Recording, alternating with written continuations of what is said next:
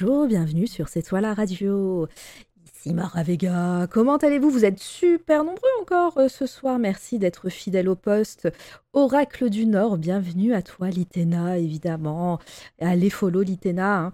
Euh, alors, on a qui? Ancestral. Bonjour, Ancestral Narcisse Steiner. Bonjour à toi. Euh, ta.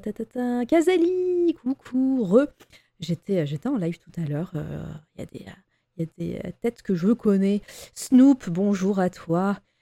Oti. Et, et, et je crois qu'on est bien. On est bien. Vous m'entendez bien. Est-ce que vous m'entendez bien déjà? On est. euh, Attendez, peut-être que la musique est repartie, donc je vais la re.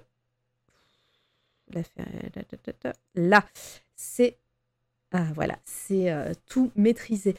Bon, ben, je suis super contente. hein. Nouvelle semaine d'interview. Ça va être un, un long. Enfin, un long. Ça va être une semaine chargée, puisqu'aujourd'hui, interview ce soir et puis une interview demain, mais ça, je vous en reparlerai en fin d'émission, évidemment. Et aujourd'hui, euh, je vais accueillir comme ça directement Litena, Mara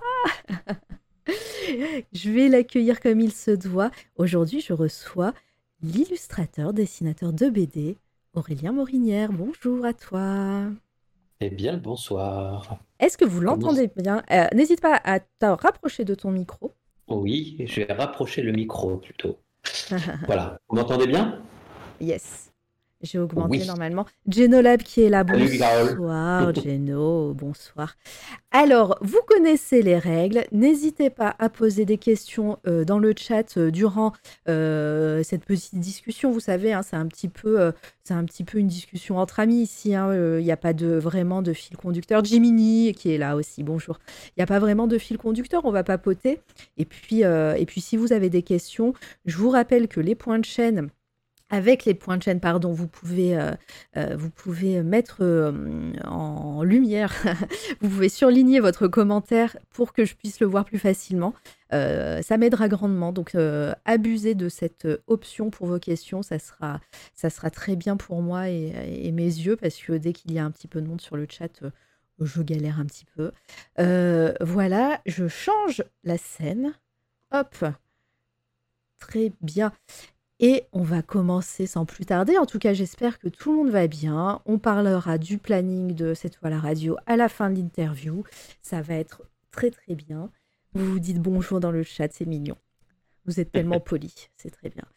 Euh, eh ben, ça va être à toi, Aurélien. C'est toi qui vas travailler. Est-ce que en quelques mince. mots, mince, est-ce que en quelques mots, s'il te plaît, est-ce que tu peux te présenter? Puisque dans le chat, euh, je pense qu'il y a plein de gens qui te connaissent, mais euh, faut pas oublier que, que c'est toi la radio, c'est aussi sur euh, SoundCloud, Spotify, iTunes, et puis en rediff ici sur Twitch. Donc il y a plein de gens qui vont peut-être écouter cette émission un petit peu en décalé. Donc n'hésite pas à te présenter. D'accord, d'accord. Mais écoutez, moi, c'est, je suis donc euh, Aurélien Morinière. Je fais de la bande dessinée depuis euh, depuis 20, euh, 21 ans. Waouh! Waouh. Putain, je prends un coup de vieux dans la gueule. Boum. Bon, du coup, ça fait très, ouais, c'est dur. Mais je vais pas, le- voilà, je le dis une fois, après on n'en reparle plus. hein. Euh, ouais, j'ai commencé en 2001.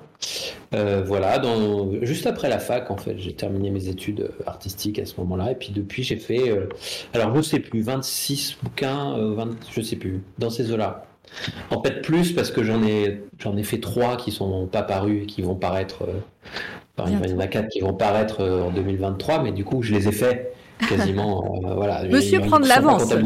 Monsieur, monsieur peut prendre de l'avance, dis donc, c'est pas tout. Mais ouais, mais du coup, ça fait, ouais, ça commence à faire un moment que je fais ça. Et donc à côté, euh, j'ai fait aussi de la peinture, de l'illustration. euh, j'ai repris un peu l'illustration. La bande dessinée a pris énormément de place. J'ai fait quasiment que ça pendant pas mal d'années. Ouais. Euh, même si c'est proche de l'illustration, l'illustration c'est pas le même métier quand même. Et puis là, je reprends un petit peu pour mon plaisir. Euh, de temps en temps, j'ai une pulsion de faire quelques images et puis des commandes, euh, voilà, diverses et variées. Mais voilà, c'est mon activité principale, ça reste quand même euh, la bande dessinée. La bande dessinée. On va, on va parler de tout ça. Tu as donné plein d'infos déjà dans cette introduction. Euh, Il y a encore plein de gens qui arrivent. Je vois Minotop, je vois Volta, Lisu, bonjour. Oui, bonsoir tout le monde. Hein, installez-vous. Alors, j'en profite là pour vous dire bonjour, mais désolé hein, si, je peux, si, si je vous rate dans le chat quand vous arrivez. ne m'en tenez pas rigueur, s'il vous plaît. Euh, il y a déjà Jiminy qui pose une question. Moi, j'ai une question pour Monsieur Morinière. Est-ce que euh, Monsieur Morinière accepte les stages, les stagiaires? J'aimerais candidater avec son petit béret. Oh c'est compliqué, Jiminy, les stagiaires. Ça m'est arrivé. Ça m'est arrivé de prendre des stagiaires, mais ça dépend vraiment du moment de où j'en suis dans, mon travail, quoi. Il y a des fois où c'est vraiment pas possible, euh, c'est pas possible d'avoir la disponibilité. Et puis surtout des trucs à faire faire intéressants, quoi. Ouais. Quand je suis dans l'ancrage, euh, le storyboard, c'est très chaud de prendre euh, un stagiaire ou une stagiaire. Quand c'est l'étape couleur, il y a plus de possibilités parce que je peux proposer de faire, euh, de faire des aplats de couleurs ou des choses comme ça, de, m'aider un peu sur des petites étapes, mais ça peut pas prendre tout le temps. Quoi. Enfin, c'est vraiment compliqué. On est des solitaires, hein, les, auteurs de BD. Donc c'est très variable et la plupart du temps, je dis non parce que c'est rare que ça tombe pile au bon moment. Bah, voilà, c'est pas voilà, c'est pas c'est pas un nom euh, catégorique, mais c'est euh, c'est souvent non. bon bah Jiminy, t'envoies ton CV et un petit portfolio euh, à Monsieur Morinière. non mais en vrai Jiminy, il troll un petit peu, il prend pas de stagiaire non plus. mais mais voilà. Bon alors du coup. On va, on va partir un petit peu dans l'ordre. Dis-nous un petit peu, tu as dit que voilà, ça fait maintenant 21 ans de carrière. Mmh. Comment. comment... Ah, chut, Faut pas le dire. Bon, je le dis pas. Je le dis pas. Euh, comment es-tu arrivé euh, à faire, euh, à en faire ton métier? Est-ce que, alors, toujours la même chose. c'est vrai que j'invite plein de gens différents, mais à chaque fois, c'est un petit peu la question qui revient. Est-ce que tu dessines depuis toujours et t'as jamais arrêté, ou est-ce que, bah, en fait, ça vient de tes études et puis, et puis c'est parti, quoi? J'ai envie de dire les deux, mon capitaine. non, mais c'est la réponse de Normand. Euh, je suis pas Normand. Euh, alors, j'ai toujours dessiné, évidemment. Enfin, c'est souvent le cas. Hein. C'est pas une obligation, ceci dit. Hein, j'ai envie de dire, il n'y a pas d'âge pour commencer ni, devenir euh, compétent, compétente, mais. Euh, mais bon, il y a quand même un intérêt qui se, qui se cristallise très jeune, je pense, mm. pour ça, pour ce mode d'expression qui, euh, en fait, tous les gamins dessinent en vrai. Tout le monde, les tous les gamins dessinent, il y en a juste qui arrêtent de dessiner et d'autres qui continuent. Alors, je ne sais pas à quoi c'est dû. Est-ce que c'est dû à un environnement euh, social, familial qui est euh, bienveillant par rapport à ça, qui pousse peut-être d'une manière plus ou moins directe à ce que l'enfant continue? Mais bon, moi, j'ai j'ai eu tendance à faire ça dans la marge des cahiers, dans, enfin tout le temps, quoi, caricaturer mes profs, mais mes camarades, alors c'était pas. Là, je, retombe hein, sur, des, sur des, dessins de gamins récemment, je suis tombé sur des trucs. C'était pas euh, merveilleux, j'étais pas. Peut-être j'étais un, je dessinais un peu mieux que mes camarades, mais c'était pas non plus du génie, quoi. Donc, juste, j'avais envie. Ouais. Juste, j'avais j'avais envie de dessiner, quoi. Bah, tu, touches quelque chose. Euh, avec, euh, avec euh, le, début de, de, ton commentaire, justement.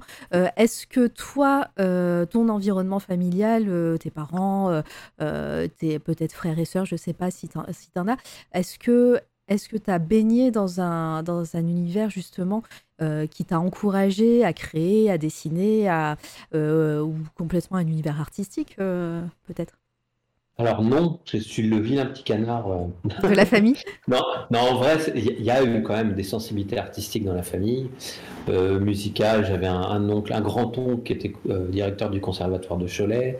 J'avais un, grand-père qui aimait bien peindre, surtout qui était très farfelu, qui racontait des cracks. Et l'enfer, quoi. Il était très drôle. Hein. je pense qu'il faisait pas rire tout le monde parce que je pense que normalement ça devenait. C'était pas de la mythomanie, mais il, il racontait des cracks. En fait, je me rappelle, c'était quand même finalement très drôle. voilà, il y a quelques, sensibilités artistiques dans la famille, mais pas, directement. Euh. Mais je pense qu'il y avait quand même une bienveillance par rapport à, euh, cette sensibilité-là. Et, Et pas on me poussait pas forcément, mais en tout cas, il y avait, un regard un peu attendri là-dessus, quoi. Donc, euh, je pense que ça aide bien. Hein. Ouais, bah, je, tu m'étonnes. Il y a Aura qui, tu le vois, tu vois le chat en même temps. Il y a Aura qui dit euh, il chante bien et euh, il joue bien de la guitare. J'ai des preuves. ouais, ouais. pas de preuves, ça ah, n'existe pas. S'il n'y a pas de preuves, il y a pas. De... Ouais, il y a du dossier. Alors moi, je, si je vois pas, je, je crois pas. Hein. Voilà. et donc, euh, T'étais un enfant qui, qui, dessinait sur les cahiers, dans les marges, etc. Mais euh, est-ce que tu as fait des études euh, d'art de, ou euh, est-ce que dès, le, dès le lycée, tu as fait, je sais pas, je crois que c'est art appliqué, peut-être au collège aussi, ou est-ce que c'est, ou est-ce que as, tu t'es dit, bah non, je vais faire, je vais en faire mon métier, ça va être à la fac? Euh, alors, je n'ai pas dit euh, que je voulais en faire mon métier très tôt parce que c'était abstrait pour moi. Mais à partir du lycée, j'ai fait des études euh, artistiques. J'avais pas le choix en fait. Je crois que je savais faire ça et il n'y avait pas grand chose qui m'intéressait. En dehors de ça, peut-être à part l'astrophysique ou le, les fourmis. Enfin, j'étais un, bah, j'avais quelques petites particularités. Bah, j'ai quelques petites particularités quand j'étais gamin. Je recopiais des encyclopédies sur les animaux, enfin des trucs un peu obsessionnels comme ça. Oh, alors je, te coupe juste un, instant. Il y a Laurine Coeur qui nous fait un raid. Oh, merci. Merci Laurine. Allez, alors attendez, moi je vais faire un petit euh, SO pour, euh, pour Laurine. Euh, hop. Pardon, hein, c'est du direct et je suis toute seule. Euh, Kirk. Voilà. Commande non. Ah, mais non, c'est, c'est pas slash, c'est point d'exclamation. SO Laurine. Bienvenue Laurine, j'attendais que tu arrives, il y avait un petit décalage. Bienvenue à toi, merci pour ton raid, j'espère que ton, ton, euh, que ton live s'est bien passé. Euh, n'hésitez pas à aller checker ce que fait Laurine Kirk, c'est super cool. Et puis c'est très très chill, c'est euh, live. Bonsoir le raid, bonjour, bonjour Volt, les petites émotes, elles sont trop classe tes émotes. Merci pour ton raid en tout cas et bienvenue. Installez-vous, là je reçois Aurélien Morinière qui, euh, qui est illustrateur et dessinateur de BD. Voilà, et on, papote ensemble. Euh, voilà, on était au tout début de sa carrière, donc vous n'avez raté, si, si je puis dire, pas grand-chose encore, puisqu'on n'est pas arrivé dans le dans le dur du sujet, dis donc, disons. Colorine, Colorine et, les raiders. bienvenue, c'est la beauté de Twitch, là, les raids, c'est trop mm. bien. Bienvenue, bienvenue. Allez, n'hésitez pas à poser vos questions, je, je rappelle. Donc, désolé, je t'ai coupé, Aurélien, euh, par, rapport à ça. Donc, euh, on était au lycée. Lycée, euh, ouais. c'était quoi? C'était une option? C'était c'était une classe? Alors c'était un bon. Alors j'étais pas assez. Euh, alors j'étais très obsessionnel sur le dessin, sur des trucs très spécifiques comme les sciences et des trucs comme ça, mais le reste ça me gonflait, donc euh, j'avais des notes euh, relativement moyennes. Donc j'ai pas pu aller dans des écoles un peu prestigieuses et tout. J'ai fait un brevet de technicien en art dessinateur maquettiste. Donc en fait, c'est l'équivalent d'art appliqué en vrai, tu vois. sauf que euh, bah, il y avait moins peut-être de matière générale, mais voilà, c'est avant, avant le BTS en fait. Et c'était à Paris. À l'époque, moi, je vivais euh, dans le Val d'Oise et, euh, j'ai fait mes études au lycée à Paris. Ça s'est très bien passé. voilà, j'ai découvert que, que j'ai découveur en fait l'apprentissage du dessin à ce moment-là et des trucs assez pointus en fait finalement, même si c'était une école qui était peut-être moins prestigieuse, que d'autres, pardon. Euh, j'ai fait du modèle vivant, j'ai fait de l'archi, de, la mise en page, des trucs comme ça, du rough. Euh, voilà, c'était assez cool, quoi. Et euh, voilà, révélation d'une certaine manière, même si je savais que je voulais faire que ça dans ma vie, je me suis dit que, bah voilà, j'avais mis le pied dans un truc. Et même si j'avais rien de précis derrière, je savais que j'allais j'allais avoir besoin de faire ça pour vivre, quoi. Bah ouais. Euh, et, donc, euh, la, suite, est-ce que tu as, été diplômé de. C'était quoi? C'était un bac? C'était euh, un bac pro? C'est un, BT. Donc, c'est l'équivalent d'un bac pro, hein, en, quelque sorte. Quoi. Ok. suite à ça, est-ce que à ce moment-là, toi, tu dessinais des histoires? Est-ce que la BD s'est insinuée petit à petit dans ton travail ou, ou vraiment tu as, as eu peut-être euh, une révélation, un artiste qui t'a un petit peu euh, touché et puis, euh, et puis tu t'es dit Ah, bah c'est sympa de, créer des histoires Bah alors la BD, euh, un peu, tu vois, mais de loin en loin, c'était pas un truc obsessionnel. Je faisais des petits strips euh, humoristiques. Euh, mais en fait, il y avait, il y a toujours en fait hein, ce, petit, ce petit laïus lancinant qui disent la BD c'est trop dur, t'arriveras jamais à en faire. Enfin voilà, il y avait ce truc. Alors c'était pas forcément ma famille, mais c'est un truc qu'on entend. même alors du coup, moi je suis pas très, j'ai un caractère un peu un peu conciliant. Je fais bon, d'accord, alors euh, ok, c'est trop dur. ok. Et euh, bon, bah tant pis, mais je vais quand même dessiner. Mais il n'y avait pas un objectif particulier. Euh, et du coup, bah du coup, c'était un peu flou ce que je voulais faire après. Il y avait des, évidemment, je lisais de la bande dessinée. J'avais quand même découvert des trucs assez pointus à cette époque-là. Genre Moebius, c'était quelque chose qui me fascinait beaucoup. Et en plus, j'étais tombé assez jeune sur le garage hermétique, qui est quand même un truc euh, un peu pointu, euh, justement, particulièrement opaque dans la narration, et un peu expérimental, euh, même venant de Moebius. Et donc, j'ai fait, ouais, on peut faire des trucs vraiment chelous, et, ça m'intéresse, quoi. Mais c'était pas, j'ai pas dit, je vais faire de la bande dessinée, quoi. C'était très abstrait. Je voulais dessiner. Bon, euh, ça, aurait pu, ça, aurait pu, être. Euh, ah, t'allais me spoiler. J'allais dire, ça aurait pu être quelque chose de complètement technique. Ça, ça aurait pu être du, du dessin euh, industriel ou du dessin architectural.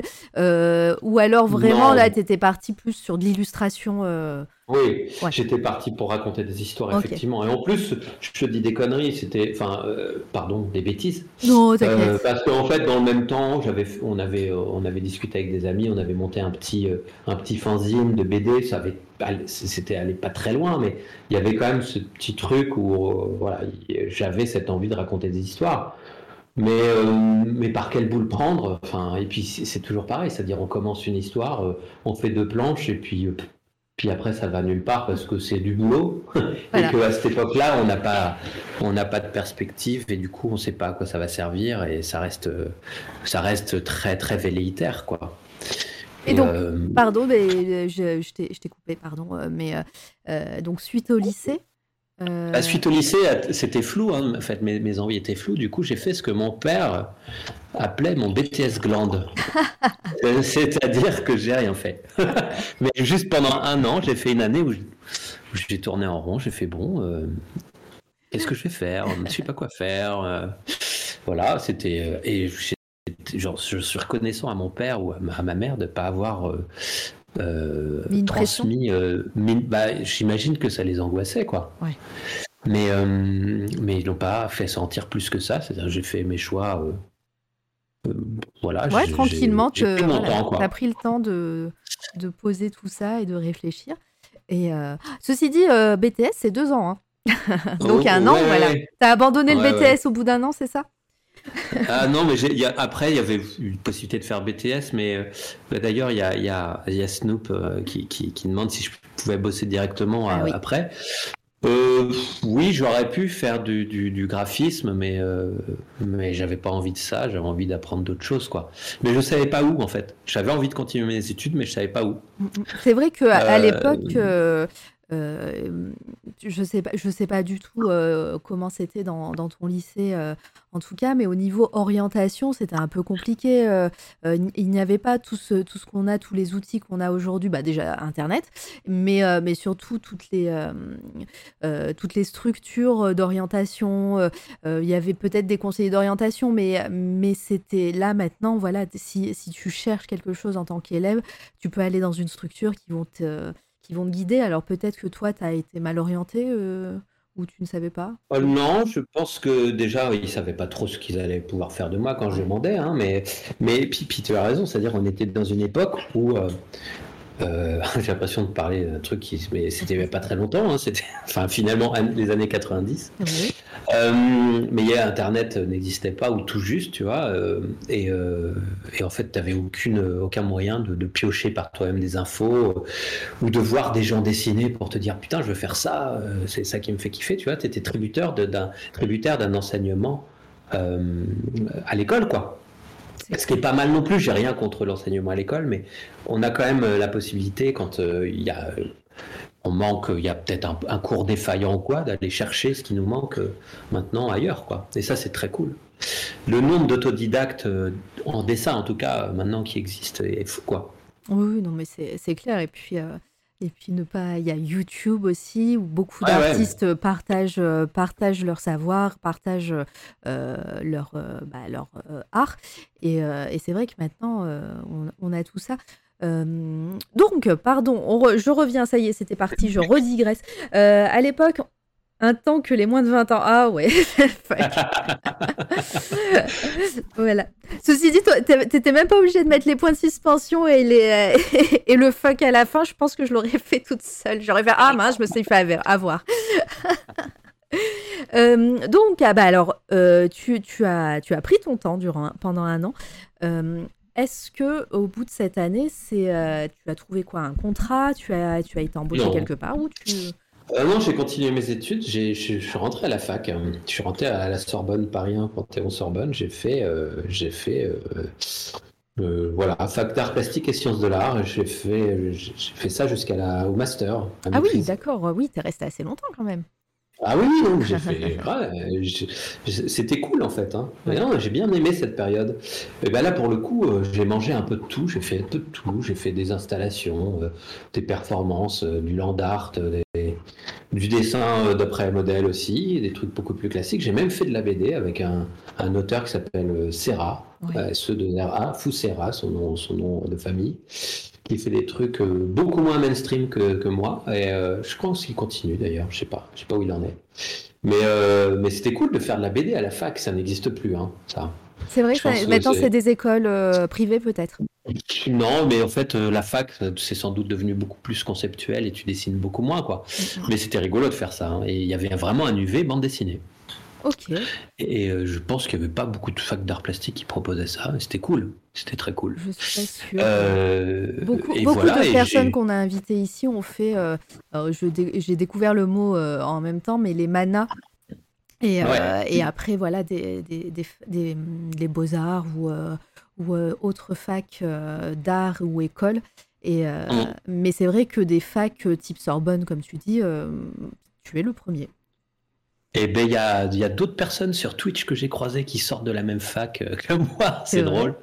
Il y a Libre, Sauvage, Libre Sauvage qui a fait la même fac ah, que moi. D'accord, je vois bien. Ah, et c'est drôle d'ailleurs de s'être retrouver là. Tu ah mais t'es de... ouais. Alors on n'était pas de la même. Euh, J'allais dire la euh, promo était la même, non? C'est juste après, pas très loin après quoi. C'est drôle. Bon mais c'était cool, une période chouette. Il y a Eiki qui dit l'art plastique c'est cool mais très théorique. tu veux dire à l'école peut-être, enfin à la fac? Ouais, c'est devenu comme ça. Euh, Anaël, qui, bah, qui a. Salut qui d'ailleurs euh, À Montpellier, c'était le cas aussi. On avait d'excellents cours de BD entre 2002 et 2005. Ah, c'est cool ça. ça, a commencé à basculer. Après, maintenant, il y, a évidemment plein d'écoles qui proposent ça, mais les écoles publiques, c'est devenu vraiment compliqué. quoi. Mm, mm. Euh, mais bon, voilà. Après, moi, j'ai fait aussi. Alors, c'est pas ce qui m'a passionné euh, à la fac. J'ai kiffé faire de la BD, mais moi, j'ai kiffé. Euh, voilà, j'ai fait ma maîtrise.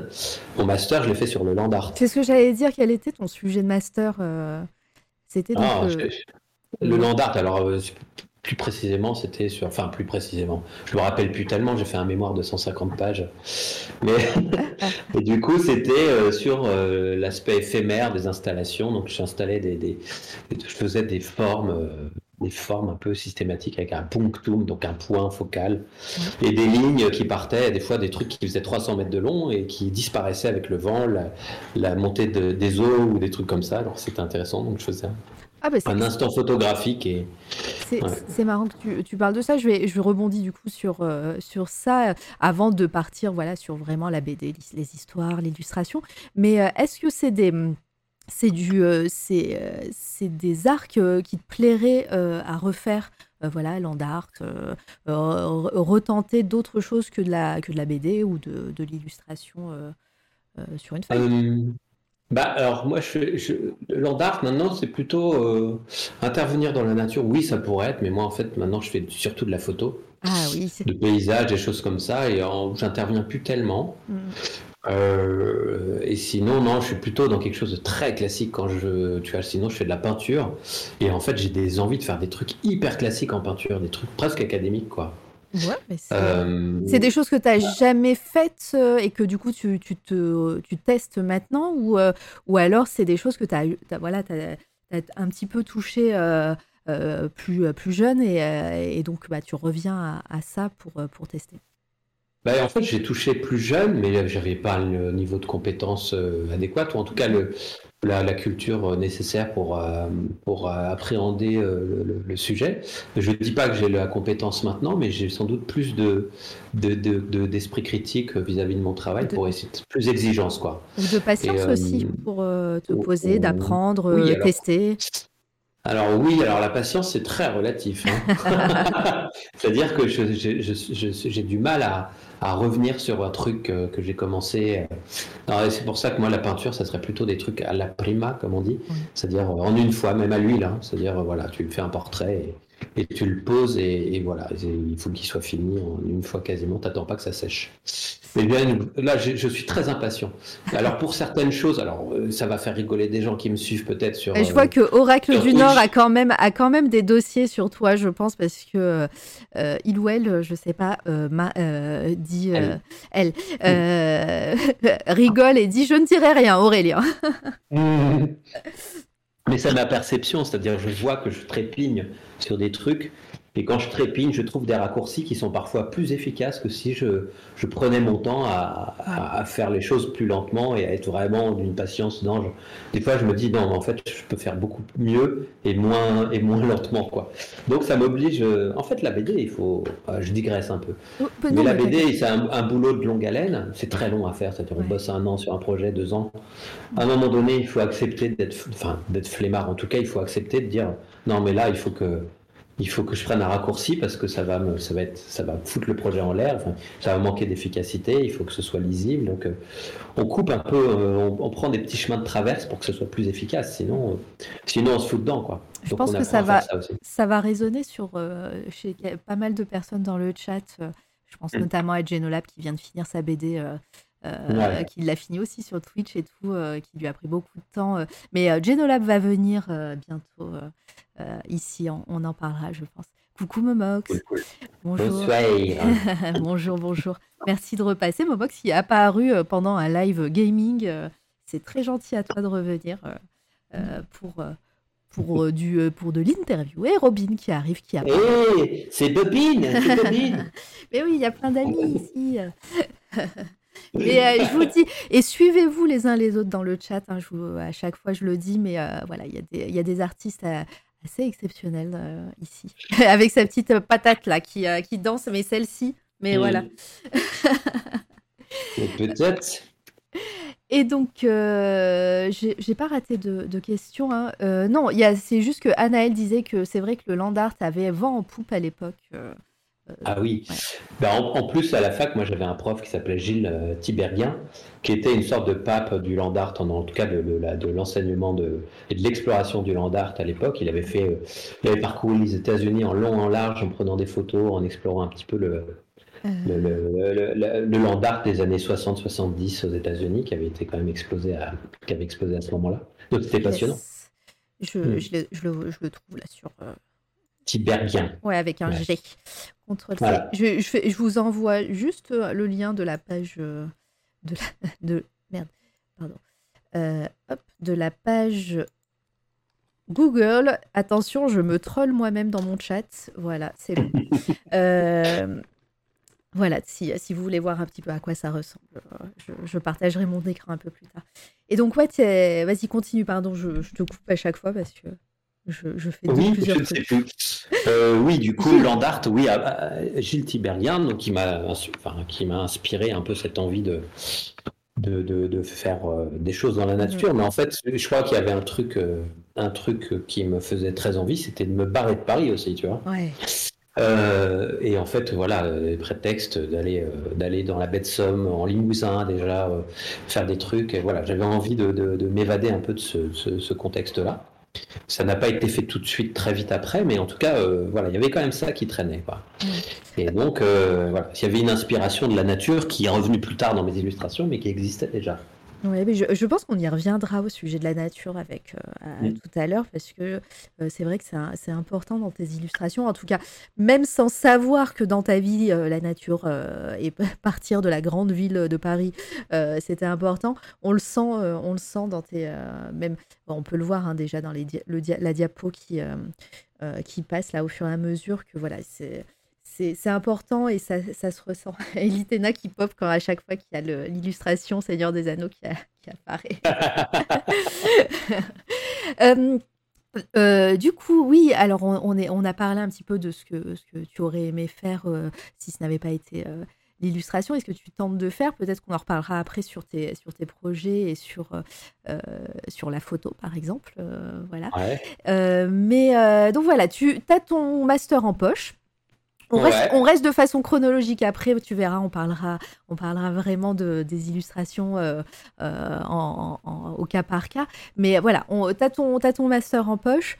Euh, pendant pendant ton, ton séjour à la fac, est-ce que, pareil, la BD, euh, tu disais que tu voilà, as étudié la BD, mais euh, est-ce qu'il y avait des projets professionnels qui, ont- qui étaient sous-jacents ou vraiment, voilà, tu as, fait ton master et après, bah, tu as encore fait autre chose ou, euh, ou pas Alors, je sais plus l'ordre chronologique parce que je suis un vieux monsieur et je perds un peu la boule. Mais il y a eu plusieurs choses qui sont qui sont intervenues. J'ai essayé de, j'ai proposé euh, des books un peu dans des, dans des boîtes de jeux vidéo, des trucs comme ça. Ah. J'avais pas le niveau à l'époque. Hein, j'étais, euh, je tâtonnais.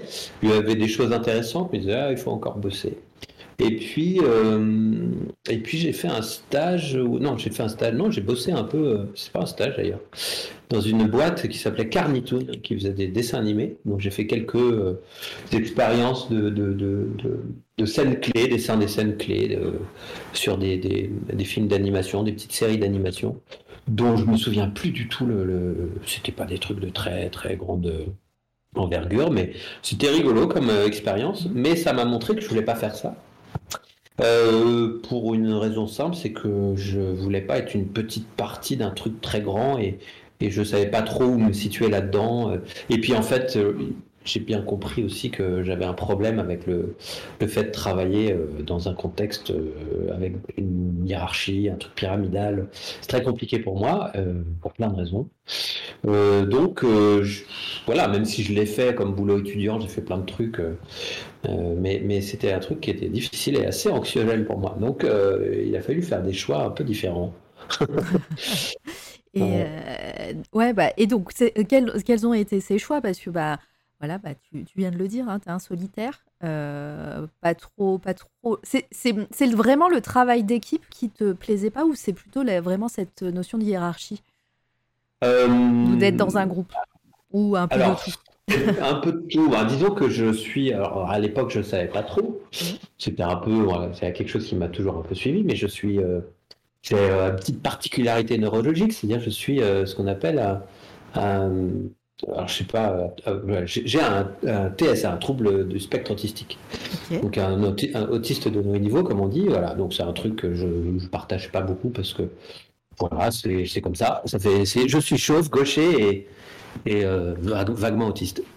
Donc ça implique deux, trois trucs qui sont compliqués à gérer dans le dans le alors je suis sociable euh, dans la mesure où je choisis les rapports que j'ai avec les gens et ça m'est pas imposé. Donc ça veut dire que ça peut devenir très compliqué dans le cadre professionnel. Ouais.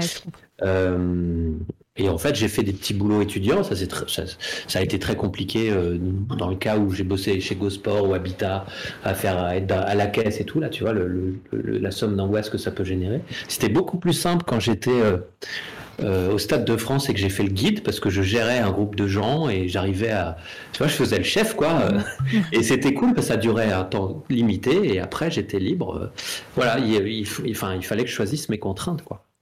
Donc voilà, mais je l'ai su tard, hein, ça, mais j'ai compris plein de trucs par la suite, euh, euh, bon, grâce à un petit diagnostic euh, qui va bien. Mais voilà, donc euh, il a fallu faire des choix, euh, et je ne savais pas pourquoi je faisais ces choix, mais je sentais qu'il y avait un- une forme d'impossibilité sur certains euh, domaines d'activité. Euh, et donc le choix de bosser en solitaire, en équipe, mais, euh, mais avec, mes, voilà, avec mon, mon- ma gestion de, des rapports sociaux, euh, euh, c'était quand même une évidence assez, assez rapidement. Quoi.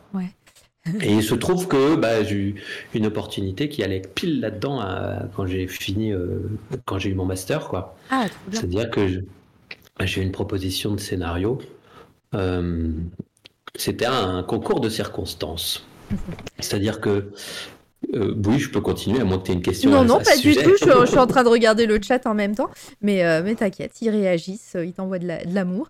mais, euh, mais non, continue. continue. Beaucoup d'amour. de toute façon, moi, je me, je me, je me bride pas. Hein, si j'ai une question, pour, s'il faudra revenir en arrière, on reviendra en arrière. Donc, continue, je ne te coupe pas. Cette, cette proposition qui est arrivé eh bien, en, fait, j'avais euh, au lycée, il y avait un, pote qui, euh, s'appelle Sébastien Gérard, qui est devenu coloriste. Entre temps, un coloriste, euh, très bon coloriste de bande dessinée, et qui, euh, qui connaissait un petit peu de gens, euh, dont euh, deux, deux, personnes, et, dont un qui était scénariste, et il a, il a repris contact avec moi pour dire ouais, je connais quelqu'un par l'intermédiaire de différents contacts, je connais quelqu'un qui cherche ouais, une main pour dessiner, quoi, quelqu'un qui, qui saurait. et puis du coup, j'ai rencontré le scénariste Tarek et qu'on on a discuté un petit peu et puis on a proposé un projet à, un, éditeur qui n'existe plus qui s'appelait Pointe Noire à l'époque. Ça devait être aux alentours de 2000, tu vois, qu'on a proposé ce projet, 2001. Euh, on a proposé un projet de science-fiction en deux tomes, euh, un polar, euh, un polar un peu steampunk. Et, et, puis en fait à l'époque c'était, il y avait des petites maisons d'édition qui avaient la dalle et qui acceptait des projets euh, relativement facilement, sachant que vraiment, hein, j'estime que j'avais pas le niveau par rapport à ce qu'on voit maintenant. Euh, tous les gens qui dessinent sur Twitch, il y a quand même des tueurs et des mhm. tueuses. Et, euh, et souvent, enfin, des gens qui peut-être galèrent un peu pour trouver des, éditeurs. Et c'est compliqué en ce moment, même si c'est plus simple de montrer son travail.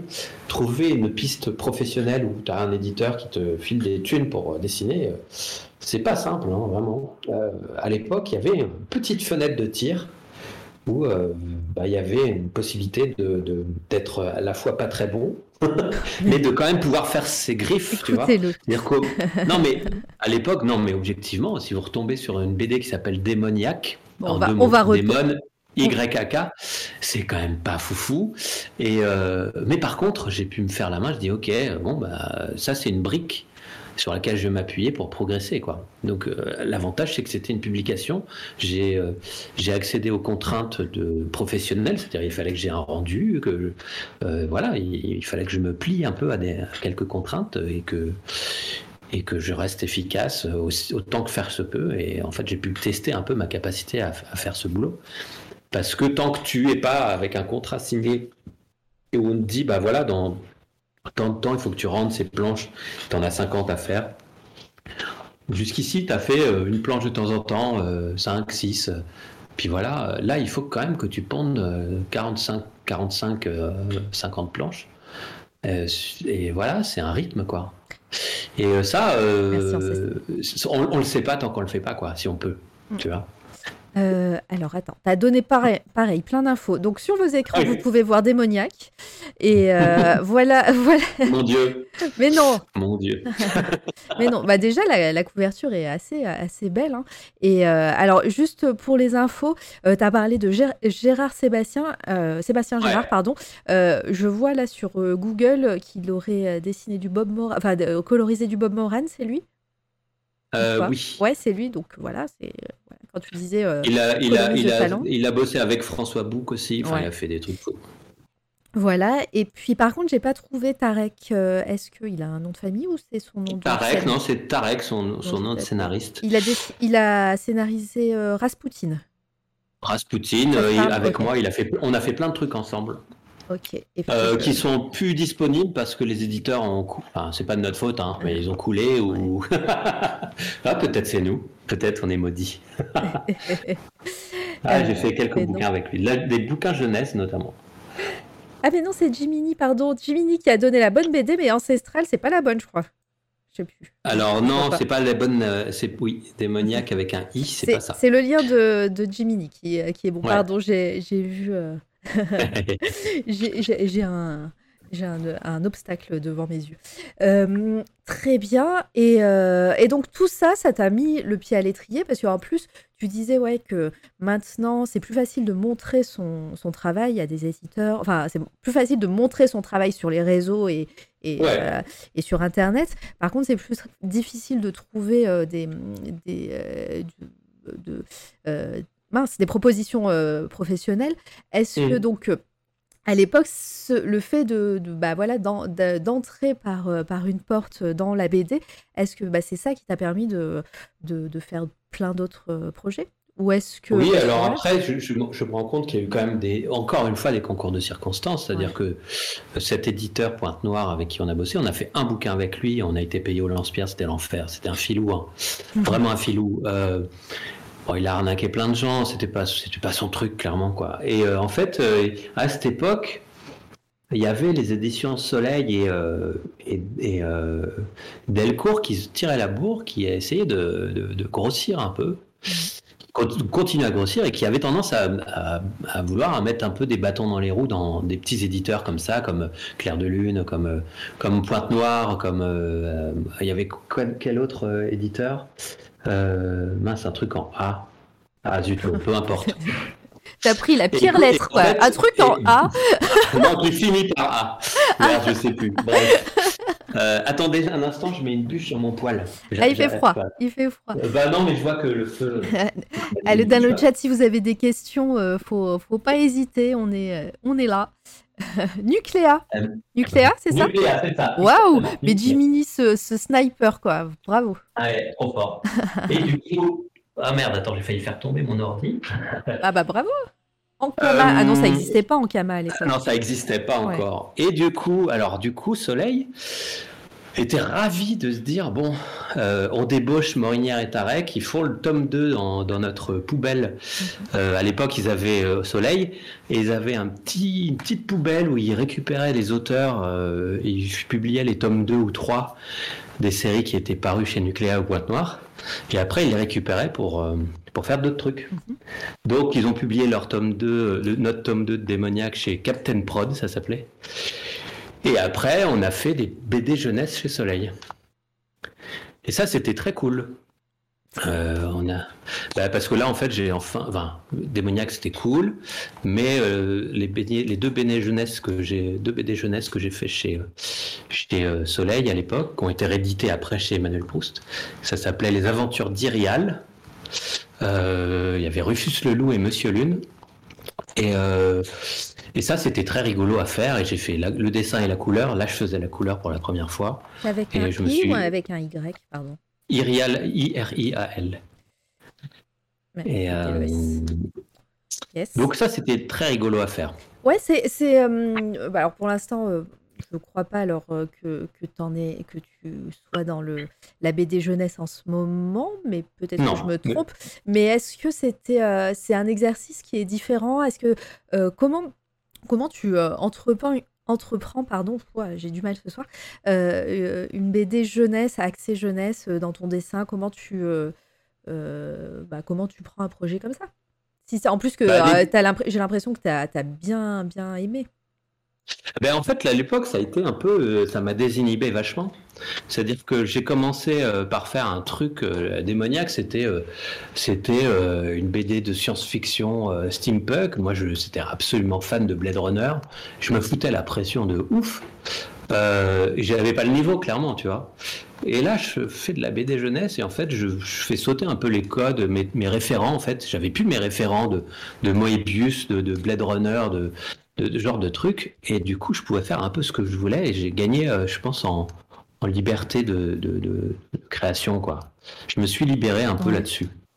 Euh, c'était plus freestyle, je pouvais euh, flinguer un peu les proportions, m'amuser, faire des trucs, des, des, visages beaucoup plus caricaturaux, euh, sachant que les visages, c'est toujours un peu compliqué pour moi, pour aussi les raisons dont j'ai parlé neurologiques, c'est-à-dire que les expressions, moi, il faut que je les apprenne, c'est pas un truc évident, quoi, aussi. c'est toujours, j'ai tendance à avoir des, visages, à dessiner des visages soit très figés, soit euh, grimaçant et pas toujours très juste. Il n'y a pas cette subtilité, c'est pas évident pour moi.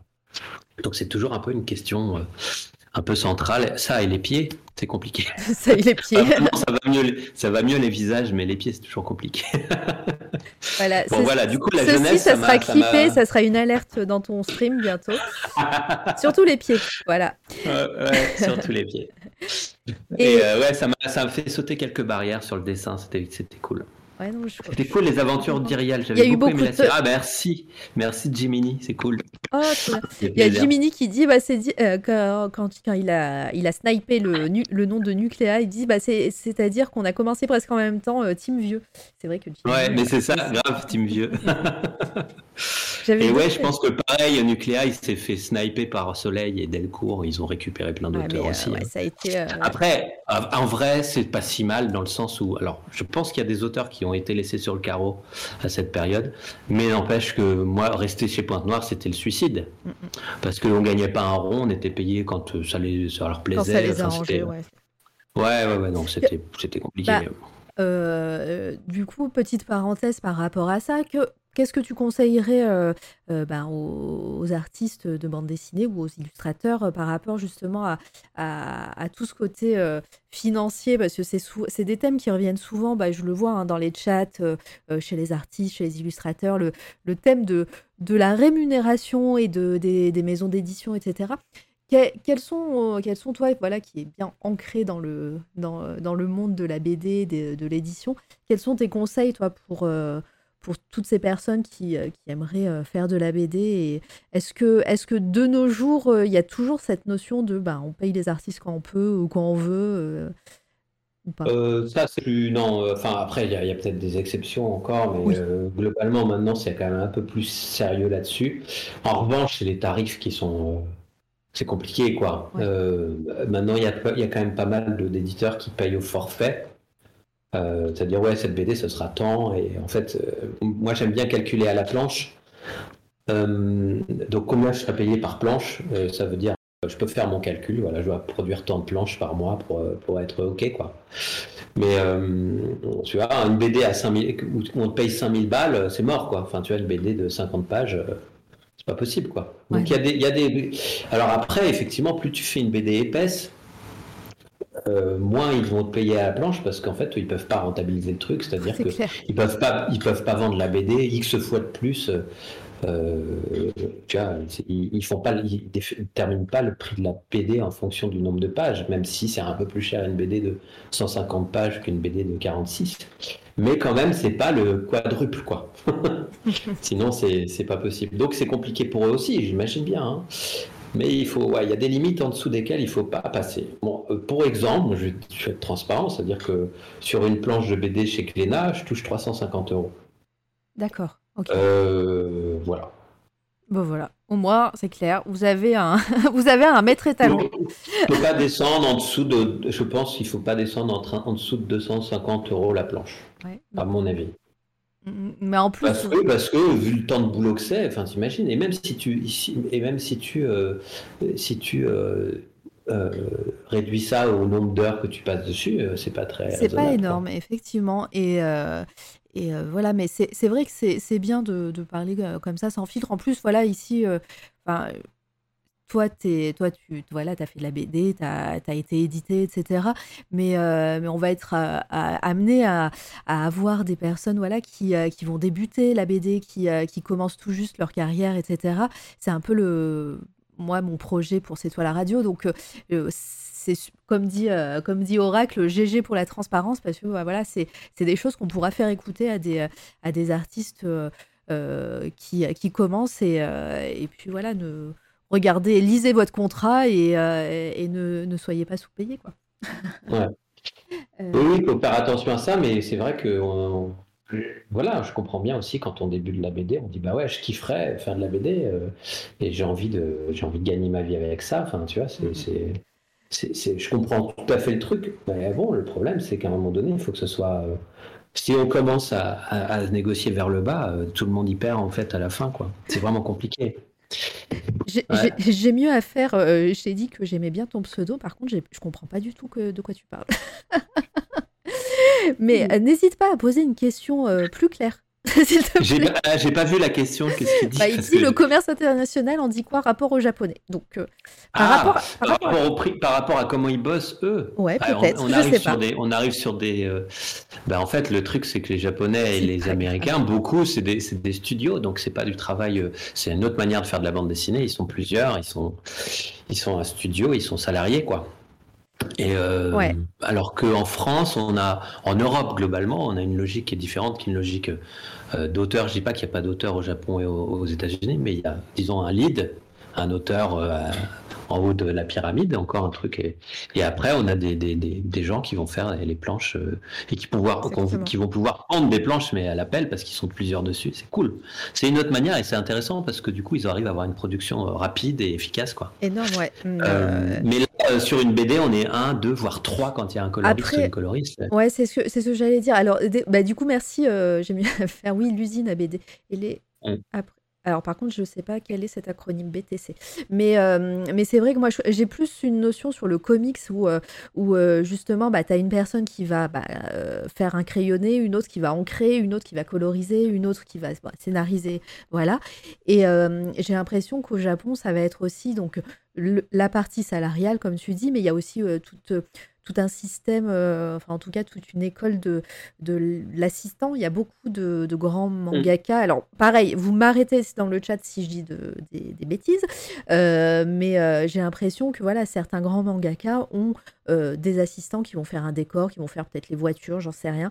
Et donc voilà, c'est plus, bah, comme tu dis, alors peut-être pas usine parce qu'il y a ce côté peut-être péjoratif, mais en tout cas c'est plus une team, une team quoi, une Travail Après, c'est pas exclusif, c'est-à-dire qu'il y a quand même une, il y a quand même une production de BD underground aux États-Unis. Je pense qu'au Japon, ça doit exister aussi, mais je connais moins. Ouais, pareil. Euh, voilà, donc ça existe. Il y a, enfin, les deux, les deux euh, manières de procéder cohabitent.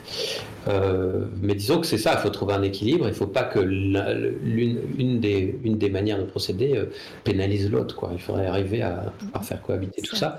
Et que quand tu fais de la, de la BD plus en solo, tu puisses quand même gagner des ronds et être OK, tu vois. Et, euh, alors, ça, veut dire euh, peut-être faire de l'auto-édition, des choses comme ça, mais là, c'est encore une fois, c'est compliqué parce que tu fais pas que du dessin. Tu, il faut que tu, faut que tu ailles sur la route et que tu vendes tes bouquins, faut que tu, faut que tu fasses de la com. Enfin, moi, c'est un truc que je sais pas faire et en j'aime pas faire, quoi. C'est dur. Il y a qu'à voir l'état de ma chaîne Twitch où, où je, voilà, c'est juste, je, on me regarde dessiner et puis voilà, il y a même pas des modes, des, des, des, des petites émotes euh, pour, pour récompenser penser les gens et tout, c'est vraiment, c'est vraiment le, la décadence, quoi. Mais non, mais, non. parce que je, quand je me branche sur Twitch, c'est pour dessiner, c'est juste ça, quoi. Donc euh, c'est compliqué, quoi, pour moi. mais euh, euh, il y, a des il y en a qui sont très forts pour faire vivre leur chaîne et je suis très admiratif. Je sais pas si Bobine est encore là, elle est très forte pour faire des trucs. Robin ouais, ouais, oui, clairement. Euh. Mais Robin aussi, euh, mettez, euh, mettez à jour vos agendas. Elle va venir dans assez longtemps, mais elle va venir ici même. Donc on pourra papoter avec elle. Regardez là, elle sort du lurk. je reviens un petit peu sur le, sur le chat qui disait alors oui, Volta qui dit oui, c'est pas énorme bah, par rapport à ta rémunération, par rapport au temps passé, je trouve. Alors pareil, je, au niveau de, de ce de, ton tarif par planche, j'ai l'impression que ça se rejoint, ça se rejoint à peu près avec ce que je connais moi du, euh, monde du comics. Alors après, peut-être que c'est euh, euh, c'est différent maintenant parce que je ne je suis plus trop à jour sur, sur tout ça. Mais, mais voilà, c'est une moyenne évidemment, mais, mais c'est c'est vrai que le temps passé sur une planche par rapport au tarif, ça doit être ça doit ah être difficile aussi de donner un prix parce que tu, tu peux pas euh, tu peux pas te sous-côté parce que bah, il faut bien que tu manges et que tu, euh, que tu vives. Et puis, euh, et, et, puis dans l'autre sens, si tu es trop cher par rapport à l'industrie, malheureusement, c'est le mot qu'il faut utiliser, industrie, ça doit être compliqué de, de, gérer voilà, par rapport aux autres artistes, etc., les, les maisons d'édition. Donc, voilà, vous discutez entre artistes par rapport à ce qu'il y a un endroit où Vous parlez de euh, Un endroit, non, mais enfin, je, pense que la plupart des auteurs sont relativement transparents par rapport à tout ça. Hein. Euh, il y, a, y, a, aussi, par rapport à tout ce qui est question sur les contrats et choses comme ça, quelqu'un qui est beaucoup plus pointu que, que moi là-dessus, je pense que c'est l'ombre du CED, euh, qui, est, qui, est, qui, est, scénariste et qui, qui est plus pertinent que moi là-dessus. Moi, tout ce qui est... Ah, je, ce qui est administratif et tout ça, ça me gonfle. Encore une fois, je sais dessiner et, voilà, c'est bien. c'est déjà bien. Mais voilà, après ça m'intéresse. Hein. Euh, simplement, je pense que voilà, globalement, je peux parler de mon expérience personnelle. Les stratégies à élaborer euh, pour arriver à ces fins euh, dans l'édition, je les connais pas trop parce que moi, en fait, perso... enfin, moi j'ai l'impression que je sais pas, après, c'est peut-être j'ai peut-être une vue de l'esprit, mais j'ai l'impression que ça m'est un peu tombé dans le bec, quoi. C'est-à-dire, j'ai pas euh, fait. Euh, c'est un peu dur à, de dire ça parce que je sais bien qu'il y a plein de gens qui galèrent et qui se, qui, s'échinent pour s'en sortir. Et alors, moi, c'était aussi une période où c'était plus simple. Mais moi, euh, en fait, j'ai signé mon contrat, voilà, chez Pointe-Noire, et puis après, ça s'est enchaîné relativement simplement, quoi. Alors après, ça va peut-être, voilà, ça va peut-être s'arrêter à un moment donné. Il faudra que, que je bataille, mais pour l'instant, je croise les doigts, ça s'enchaîne relativement bien. Donc voilà, c'est cool. Dans des conditions qui sont à peu près OK.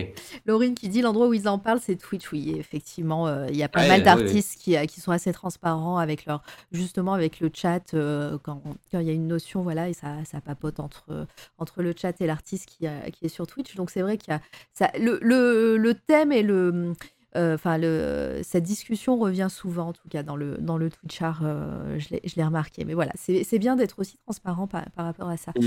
Euh, Anaël qui demande il y a une rémunération en termes de, droits d'auteur sur chaque volume vendu? Des royalties, tu veux dire?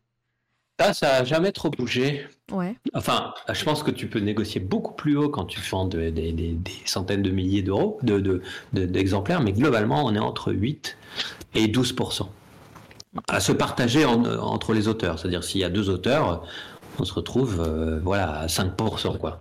5% de, de, 15 euros, bon. Hein, voilà. Donc c'est-à-dire que tu, te retrouves avec 75 centimes d'euros euh, par bouquin vendu. Quoi. Et, euh, mais ça, c'est seulement quand, tu, quand l'éditeur s'est remboursé des avances sur droit qui t'a versé. C'est-à-dire que, par exemple, admettons, je fais un bouquin chez Glénat, il me verse 15 000 balles pour faire le bouquin. Euh, ensuite, euh, on se partage euh, à la vente, on se partage les pourcentages. Donc nous, c'est 10, 10%, ça va être un peu plus pour l'éditeur. Enfin voilà. Et du coup, l'éditeur, tant qu'il ne s'est pas remboursé sur son pourcentage sur les ventes de l'avance qu'il nous a versé, on touche pas un euro sur les ventes. Donc il faut arriver à vendre, j'en sais pas moi, tu vois, autour de, un peu plus de 10 000, euh, bouquins pour commencer à toucher des droits d'auteur, ce qui arrive quand même assez rarement en vrai. Voilà. Donc, perso, je compte d'abord sur les avances sur droit, et après, éventuellement, je dis, ah, allez, avec un peu de chance, la BD, elle va cartonner, et, je toucherai des droits d'auteur, mais bon, euh, il faut déjà, négocier ces, avances sur droit correctement. C'est pour ça que c'est pour ça que dire voilà, bon, je négocie mes petites avances, et puis, euh, si ça se vend bien, de toute façon, euh, moi, je toucherai mes droits. Mais après, si la bouquin, la bouquin, le bouquin, il se vend 3000 euros, 3000, 3000 euros, 3000 exemplaires, ben, tes droits d'auteur, euh, c'est dans les choux, quoi. Et tu auras quand même fait le même boulot, donc il faut pas trop compter dessus tout de suite, quoi. je, passe les, commentaires au niveau manga, mais merci Aiki, Aiki pardon, pour, pour les précisions par rapport à l'industrie du manga tu, euh, tu es notre note de bas de page euh, ce soir. Euh, je viens de remarquer qu'il n'y a pas de musique. Très bien. Mais bon, c'est pas grave, on parle. C'est notre voix, la musique. c'est notre voix, la musique. Elles sont tellement chantantes. Pardon. je pète un. Jiminy au niveau, c'est pas grave, c'est le soir. Ça fait déjà une heure hein, qu'on parle, hein, ça passe vite, mine de rien. Eh oui. au niveau des tarifs de planches comics, c'est comme en France. Un peu Ça peut descendre très bas et ça peut monter très haut, voilà, au niveau de, la France. Petite différence sur les, planches comics, c'est quand même, ils, ont, ils, sont, ils ont un niveau d'exigence sur les délais. C'est-à-dire, des fois, ils te demandent un truc pour hier. Quoi. Bah, j'ai un, très bon ami qui, qui, a, qui a, fait euh, une version de The Vision pour Marvel, euh, Stéphane Berger, je sais pas si tu connais ses ceintures. Oui. Très très bon. euh, voilà. Euh, et du coup, quand il a bossé pour eux, il a dit super, ça se passe très très bien quoi. Mais par contre, faut aller vite quoi. Faut voilà, c'est Faut aller vite. C'est très Après, bah, il y a eu beaucoup de révolutions hein, chez Marvel et enfin les grandes maisons d'édition aux États-Unis parce que bah, bah, pendant des années et des années, les auteurs n'avaient pas les droits sur, euh, sur leurs dessins et sur euh, plein de choses. Je crois que ça a tout, tout a été négocié. Je crois que même que qu'ils devaient envoyer les planches à Marvel. euh, maintenant, euh, les artistes les gardent. Enfin voilà, il y avait plein de il y avait plein de conditions comme ça. Maintenant, c'est voilà. Mais par contre, effectivement, il faut aller vite. C'est 22 pages par mois, donc euh, voilà, il faut les faire. Euh, Et quand est-ce que je vais faire des photos et je vais dormir dans les bois et, hein, et je fais de la peinture si je bosse, hein, tu vois, 22 planches par mois? C'est pas possible. Enfin, si, c'est possible de faire. euh, ah, je crois que le max que j'ai fait, c'est 15 planches dans le mois quand même. Mais, Ah, bravo. c'était vraiment. C'était. Ah ouais, mais faut pas faire ça. hein. Euh, alors, euh, il y a Jiminy Beatrix Potter, ce sont, sur son contrat pour Peter Rabbit, était déjà à 10% visible dans un musée de Londres. Rien n'a changé à ce niveau euh, depuis un bon Ouais, siècle. voilà, tu vois. très, très stable les pourcentages sur les, sur les ventes. Mais c'est assez. ça, ça surprend toujours les gens de voir un petit peu le, les, les- qu'on touche si peu sur des ventes de bouquins, quoi. Euh, Il y a plein de gens qui savent pas, qui s'imaginent ah oui, dis donc, la BD ça marche bien. euh, les auteurs ils s'en mettent plein les, plein les poches, quoi. Tu dis bah oui, mais on touche. Moi je touche 75 centimes par bouquin, quoi. Ah bon Ouais, c'est- ah, dis donc, c'est cher. euh, 15 euros la BD Ouais, 75 centimes pour moi. Et ça, ça. Ouais. bah, les gens ils font ah bon Euh, ça, ça ils tombent un peu dénus, les, les bras leur en tombent des mains, comme on dit. On dit pas ça, mais. euh, peut-être, peut-être dans le limousin on lit. Mais bon. Euh, hop. euh, 15, mo- 15 sur combien d'heures de sommeil? Ah oui, 15 planches par, euh, sur un mois. combien d'heures de sommeil? Est-ce que tu as fait des nuits blanches? Blanches, pardon. Alors, alors les nuits blanches, j'en ai, euh, j'essaye d'éviter quand même. hein. Mais ça m'est arrivé de pas dormir beaucoup. Mais en, en vrai, j'essaye d'être à. Alors, mais ça, c'est un conseil que je pourrais donner à plein de gens qui font de, qui, qui sont dans le graphisme, dans le dessin, dans, dans, dans le boulot créatif et en indépendant. Il faut être à, ouais, je dirais, pff, maximum 50% de ses capacités de travail, voire Ouais. même un peu en dessous. Parce qu'il y a toujours un rush à un moment donné, il faut être capable de monter dans les tours.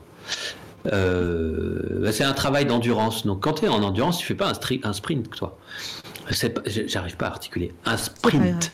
Voilà, Voilà, mais je te dis, c'est le soir, on est, euh, on est un peu flagada. Donc, Donc quand tu fais un boulot d'endurance, ben, c'est comme quand tu cours, tu vas, tu vas courir à, à 10 km heure, alors que si tu sprintes, ben, tu, vas, tu peux courir à, allez, je sais pas, à 25, quoi.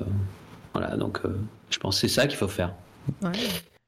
Sinon, sinon, déjà, on s'use la santé, on n'a plus le temps de faire autre chose, et en plus, dès qu'il y a un rush, il y aura des rushs, et ben on peut pas assurer. Donc euh, voilà. Alors, juste un instant, je fais un truc que je n'ai jamais fait avant. wait, wait for it. Wait for it. Et voilà. Donc, euh, du coup, euh, par rapport. Euh, on va revenir un petit peu à, à- à- à ton travail parce que voilà, on a parlé un peu de l'industrie et de, et de la façon euh, du. euh, voilà, on a dit. comment, comment on travaille pour les maisons d'édition, etc. Mais voilà, par rapport à, la suite de, ton, de, ton, de ta carrière, là on était au moment où tu étais avec Soleil sur la BD jeunesse. Qu'est-ce qu'est-ce qui est venu après? Eh bien, euh, ça a été encore de la jeunesse, mais chez quelqu'un d'autre. C'est-à-dire, on a arrêté de bosser avec euh, Soleil. Euh, je crois qu'en fait, l'époque, c'était un- surtout une raison politique éditoriale pour eux. C'est-à-dire qu'ils avaient deux collections qui se concurrençaient un peu. Il y avait la collection Soleil Kids, dont on faisait partie, et la collection Start. Et en fait, elle, marchait un peu sur les mêmes créneaux et. Et donc, ça, il a fallu, à mon avis, faire un, tri. Et du coup, Soleil Kids a disparu. Et dans le même temps, en fait, on a eu une proposition euh, reprendre euh, euh, pour rééditer. euh, on a récupéré nos droits. Été un peu une bataille quand même. On avait commencé un autre projet chez Soleil qui s'appelait chez eux le Coucri des Véridiques et après qui est paru chez Emmanuel Proust sous le nom de Tenjiz. Mhm. Et du coup, on s'est fâché sur ce projet-là parce que ça s'est arrêté un peu en autre boudin. Mais on est passé chez Emmanuel Proust avec notre, nos, nos droits sur les aventures d'Irial. Donc on a réédité les aventures d'Irial euh, chez, euh, Emmanuel Proust. Et, euh, et on a fait euh, euh, en même temps. Quoi. Et après, on a enchaîné sur d'autres bouquins jeunesse euh, chez eux qui étaient des détournements de contes. Donc on a fait d'abord les- les- la véritable histoire des trois petits cochons, qui était très rigolo. Il y avait, euh, c'était l'histoire de, de trois petits cochons et de euh, d'un conteur qui obligeait un loup, euh, un loup musulman et un loup juif à aller à aller euh, bouffer les trois petits cochons. C'était pour l'histoire, il fallait que les loups mangent les trois petits cochons. Sauf que bah, il n'était pas tombé sur les bons, quoi. Ah non. Parce qu'ils ne mangent pas de cochons, donc, euh, donc ils se disaient, bah ouais, mais non, ça ne nous intéresse pas, quoi. Donc ils allaient voir les petits cochons, mais ils n'avaient pas du tout envie de les attaquer. Et en fait, au final, voilà, il y avait une- un autre loup qui intervenait, bref. C'était assez marrant et un peu, un peu irrévérencieux pour plein de raisons, et c'était cool. Il y a eu, euh, il y a eu euh, un autre bouquin qui s'appelait euh, Les sept nains et demi. C'était un peu sur la télé- télé-réalité, le, monde des apparences et tout ça. Bref, des concours de beauté. Le petit Mamadou Pousset, il y a eu aussi, enfin plein, plein de bouquins jeunesse. On en a fait quelques-uns. On est, on est par, par rapport à la chronologie, on est, à, on est à peu près en quelle année là? Euh, on est en 2000, euh, 2006, Ah oui, 2007 dans ces eaux-là. ouais. Ok. Donc ouais, tu as été, t'as été hyper productif euh, euh, pendant, pendant ce, ce laps de temps. Tu as fait plein, plein entre les aventures euh, d'Irial et, et, tout, et toutes ces euh, BD jeunesse. Tu en as fait vraiment... euh, voilà, on parlait de, de 15 planches par mois, mais là, t'es... Voilà, Ben, euh, là, j'ai fait des BD en 9 mois, 8, entre 8 et 9 mois, je sortais un bouquin parce que c'était des BD qui étaient plus courtes, il y avait 30 pages. Ouais. Et voilà, et puis c'était fluide parce que la jeunesse, encore une fois, euh, je dis pas que c'est pas technique, mais c'était euh, récréatif, quoi. Donc il y avait moins de défis, euh, euh, voilà, de- d'exigences de recherche, des choses comme ça. C'était un peu, ça sortait tout, tout, de, tout de ma tête. Il y avait moins de, de prise de tête euh, euh, sur de la doc et tout. euh, voilà. Après Tengis, c'était un peu plus exigeant déjà parce que du médiéval fantastique, c'était pas, pas toujours simple, mais ouais, ouais, il y a, y a eu un moment assez productif là-dessus. hein. Ouais. Et puis je crois que c'est une époque aussi où je me disais. Ah, c'est pas, pas que je suis plus ambitieux, mais si je suis plus tellement ambitieux en vrai. Mais j'étais ambitieux dans le sens où je me disais, ouais, allez, euh, ça va cartonner, euh, voilà, je vais, je vais, voilà, je vais tout casser. Et puis, euh, et puis petit à petit, je dis pas que je me suis, j'ai perdu l'espoir parce que en fait, j'étais vachement mieux dans mes pompes. Je dis, oh, on se calme, détends-toi, ça va, juste. C'est cool, euh, on, on tu, vois, là, tu gagnes un peu de rond pour, euh, pour dessiner. euh. En plus, j'avais quitté Paris oui, entre c'est ce temps. que j'allais dire. T'es euh, plus, à Paris là à cette époque. Oh non, je suis plus à Paris. et du coup, la vie était moins, moins stressante. Il y avait moins cette urgence de gagner des ronds. Donc je disais, on se calme, détends-toi et, et fais les choses proprement et, et tranquillement et fais autre chose aussi. C'est-à-dire fais autre chose que de dessiner euh, un peu, quoi. Enfin, ça, ça me semblait important de ralentir un peu. Donc, euh, ouais, ouais, mais il y a eu, il y a eu un, un changement de. Plutôt que d'être ambitieux professionnellement, j'étais plutôt ambitieux vis-à-vis de mon équilibre de vie, tu vois. Ouais. Euh, c'est marrant, j'ai pris, j'ai eu une expression du Nord. L'équilibre de vie.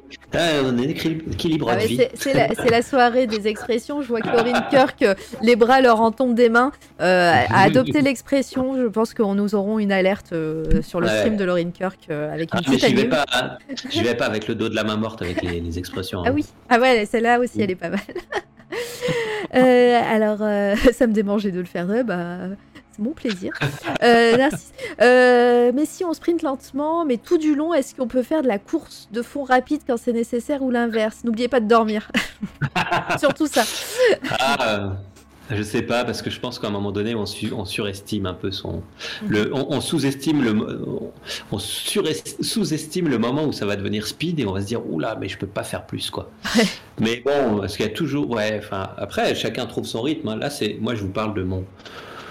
De mon rythme à moi, où je sais que je peux aller très vite en fait, mais euh, je n'ai pas envie, c'est-à-dire j'ai pas envie que ça soit une, ça soit une partie trop importante de mon existence. Enfin, forcément, c'est central. Je dessine toute la journée. Enfin, c'est pas vrai, je dessine pas toute la journée. Euh, je fais de la musique, je fais de la photo, euh, j'ai des enfants. Euh, Enfin voilà, j'ai envie de faire d'autres choses. Mais euh, en tout cas, c'est central mon existence parce que c'est mon activité et ça me définit aussi un peu. Euh, mais, euh, mais ça doit pas être usant et ça doit pas être un. euh, Enfin, encore une fois, la question d'ambition de carrière me gonfle. Enfin, moi, perso, je, Ouais. je- je suis admiratif des gens qui, qui explosent tout, voilà, qui, qui ont un succès fou, mais, mais je suis pas sûr que ce ce soit ça qui me rende heureux, quoi. Heureux. Heureux. Voilà, je suis pas sûr d'avoir besoin de ça pour être heureux, quoi. Et je suis même sûr que j'ai pas besoin de ça, en vrai. Tu dessines pas toute la journée, quel faux dessinateur. Eh ouais. Eh ouais. Escroc, escroc. On nous a menti. Euh, alors, quelle, quelle, quelle fut euh, la, la passerelle euh, qui t'a amené de- donc du, du- de la BD jeunesse, puisque là on était encore sur la BD jeunesse, à, à une BD ou à, une- à- à des illustrations qui ressemblent un peu plus à ce que tu fais maintenant? Ah, alors, il y a eu un déclic. Euh, on a, j'ai fait une bande dessinée avec une, un autre, une, une scénariste, donc euh, j'ai changé de scénariste. J'ai, euh, j'ai, travaillé avec Samélie qui a juste fait cette BD. On a fait, euh, voilà, on a fait deux tomes. Et après, elle a fait d'autres choses, mais, mais pas de la bande dessinée. Et c'était un truc où il y avait un peu une coécriture. On a travaillé ensemble sur une BD qui s'appelle Aeternam qui était une sorte de, de- d'exutoire un peu de fantastique, de couleurs, de, de créatures. C'était un peu fou.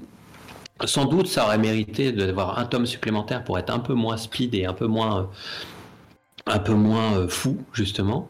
Euh, mais c'était assez révélateur de, mon envie de, voilà, de, mon envie d'explorer des trucs. euh, plus intimes. alors ça correspond pas à ce que je fais maintenant, pas tellement, mais en tout cas, je me suis dit non, mais t'as as, envie de- t'as des trucs à purger, il faut que tu, faut que tu racontes des trucs par toi-même. Je suis en train d'essayer de Euh, trouver, euh, de trouver des. Ah, des- Aeternam, A-E-T-H-E-R-N-A-M. J'avais Voilà. oublié le H. Le Et oui. On est. Hey Virginie, comment vas-tu? Bonjour Virginie. Euh, alors, je, vous- je vous montre ça, les amis. Hop. On est là. On en est là. Donc oui, On là, en est on, là. on- on sent, on sent une transition euh, par rapport à, bah, à, à ce qu'on a vu tout à l'heure, et puis ben, avec ça. Oui, et puis là, à nouveau, je refais la couleur, donc, euh, donc il y avait un truc plus, plus... Parce que sur la bande dessinée jeunesse, j'avais un coloriste. Ouais. Bon voilà, donc là il y a eu une pe- petite période de transition. Il y avait, ça correspondait aussi à une période de transition dans ma vie privée. Enfin, c'était un peu euh, pas simple quoi. Et euh, et après ça, je me suis mis à, euh, c'était plus de la BD, mais je me suis remis à faire de l'illustration, mais pour à des choses beaucoup plus personnelles. Euh, alors je sais pas comment te euh, si sur mon sur ma page Facebook il y a un album qui s'appelle Wild. Je sais pas si tu peux y aller. Allons-y. Euh, oh, un album photo euh, sur ma page pro Facebook. Euh, et du coup, une période où j'étais parti pour faire. euh, c'est des choses que j'étais pas. je. Je C'est des.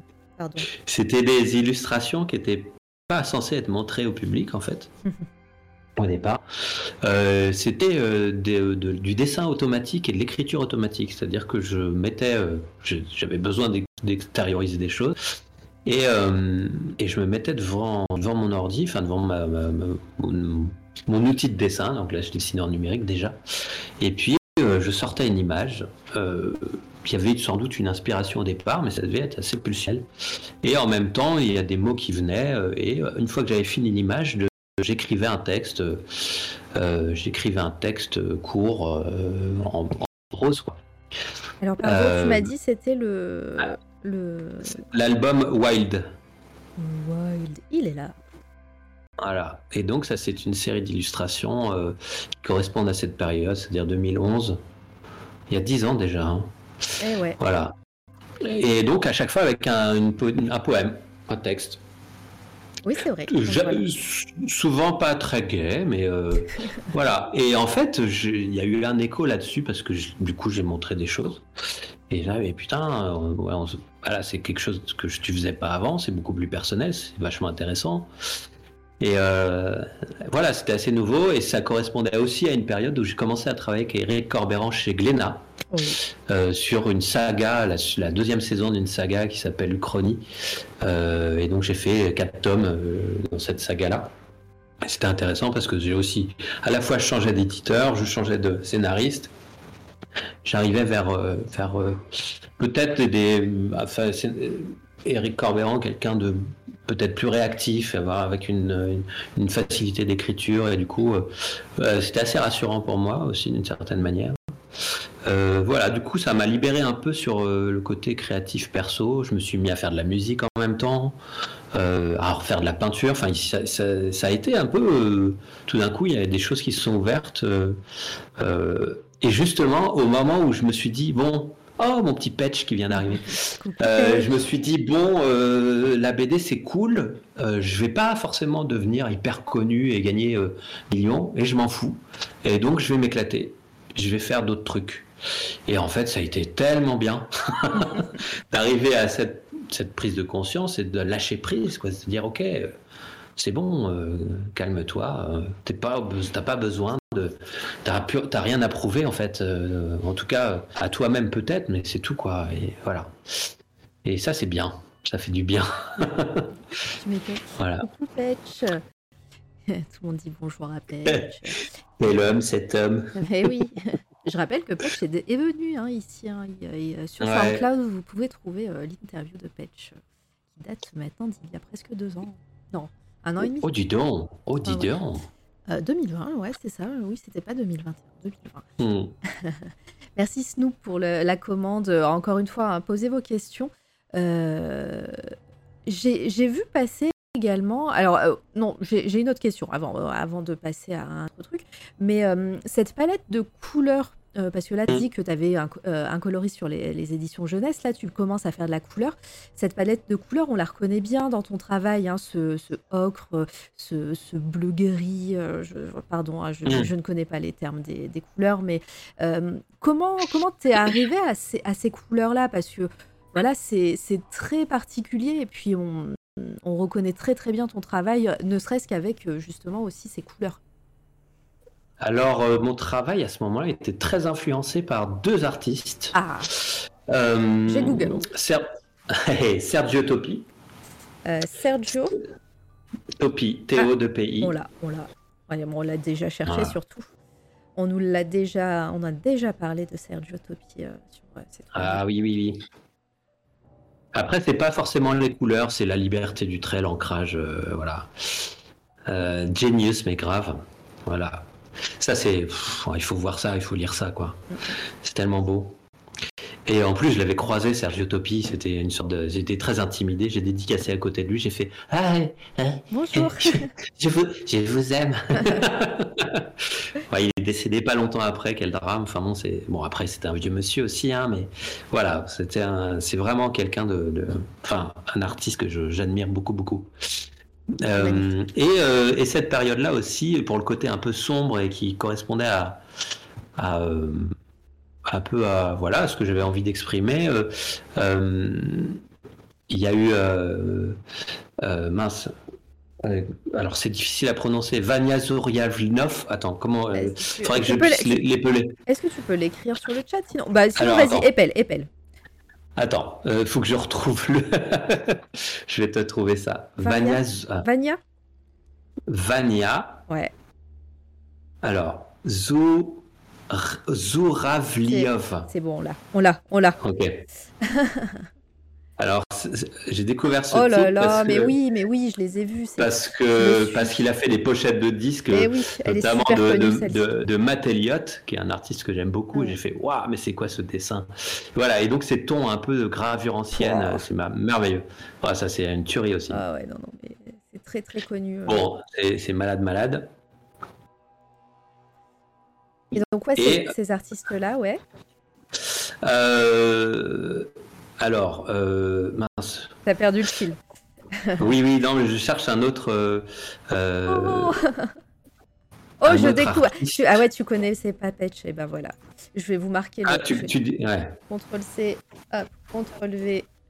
Voilà, c'est cadeau. Alors, je vais te retrouver le. le, le, Pendant ce temps, on, on, on, admire, on regarde.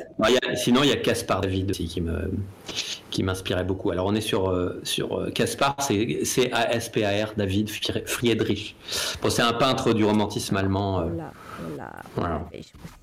Voilà, ces trois artistes-là qui, voilà, qui, qui correspondaient à, ce que, voilà, une image un petit peu fantasmagorique euh, euh, que je kiffe. Et euh, voilà, c'était un peu une révélation en disant, mais, mais j'ai envie de faire ça aussi, quoi, de, ouais, d'être dans cette atmosphère un peu hallucinée comme ça pas très rigolote, mais, mais voilà, c'était une purge aussi, moi, de, peut-être de choses qui sont à l'intérieur. Je suis quelqu'un de très joyeux, mais il y avait quand même un besoin de sortir des choses, quoi.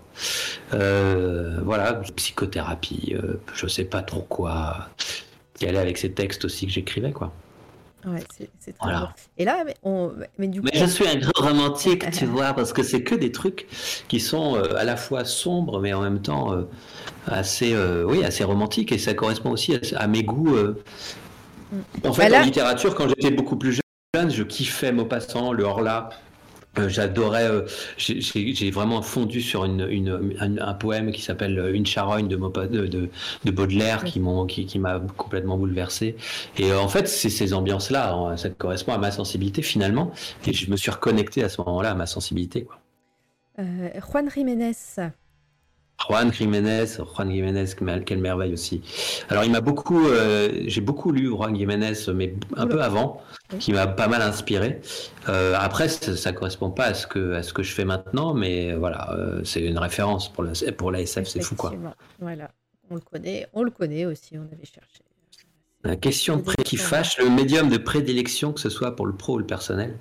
Alors moi, je suis beaucoup en numérique en ce moment, mais sinon la peinture à l'huile. Ça va en réveiller un dans le chat. D'ailleurs, il est quand on a montré euh, ah. Caspar, euh, David, euh, il est arrivé. Lui, il ne l'avouera pas. Bah, Tu vois, il l'avoue. non, mais si, je l'avoue. ah Si, si, mais je vais m'y remettre. Là, j'ai mon atelier enfin. il faut que je, je, lance des choses, quoi.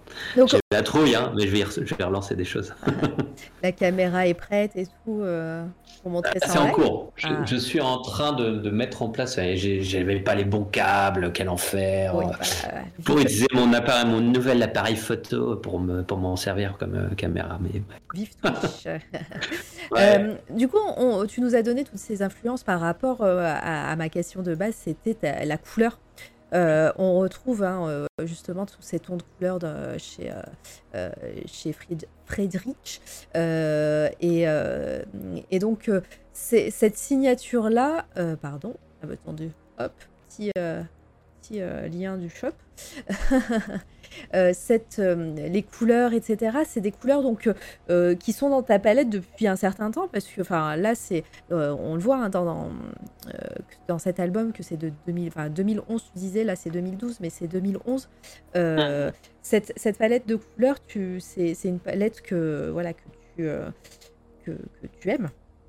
Ouais, oui, puis d'ailleurs, récemment, il a été question de, de, proposer à un éditeur un projet un projet qui, qui est euh, voilà, j'en dirai plus plus tard. Euh, mais bon, ça sera dans la partie projet. Non, je pourrais difficilement en dire trop, euh, notamment pas trop parler de l'éditeur, mais bon, parce que c'est pas encore signé ni du quoi, hein, on est en train de négocier.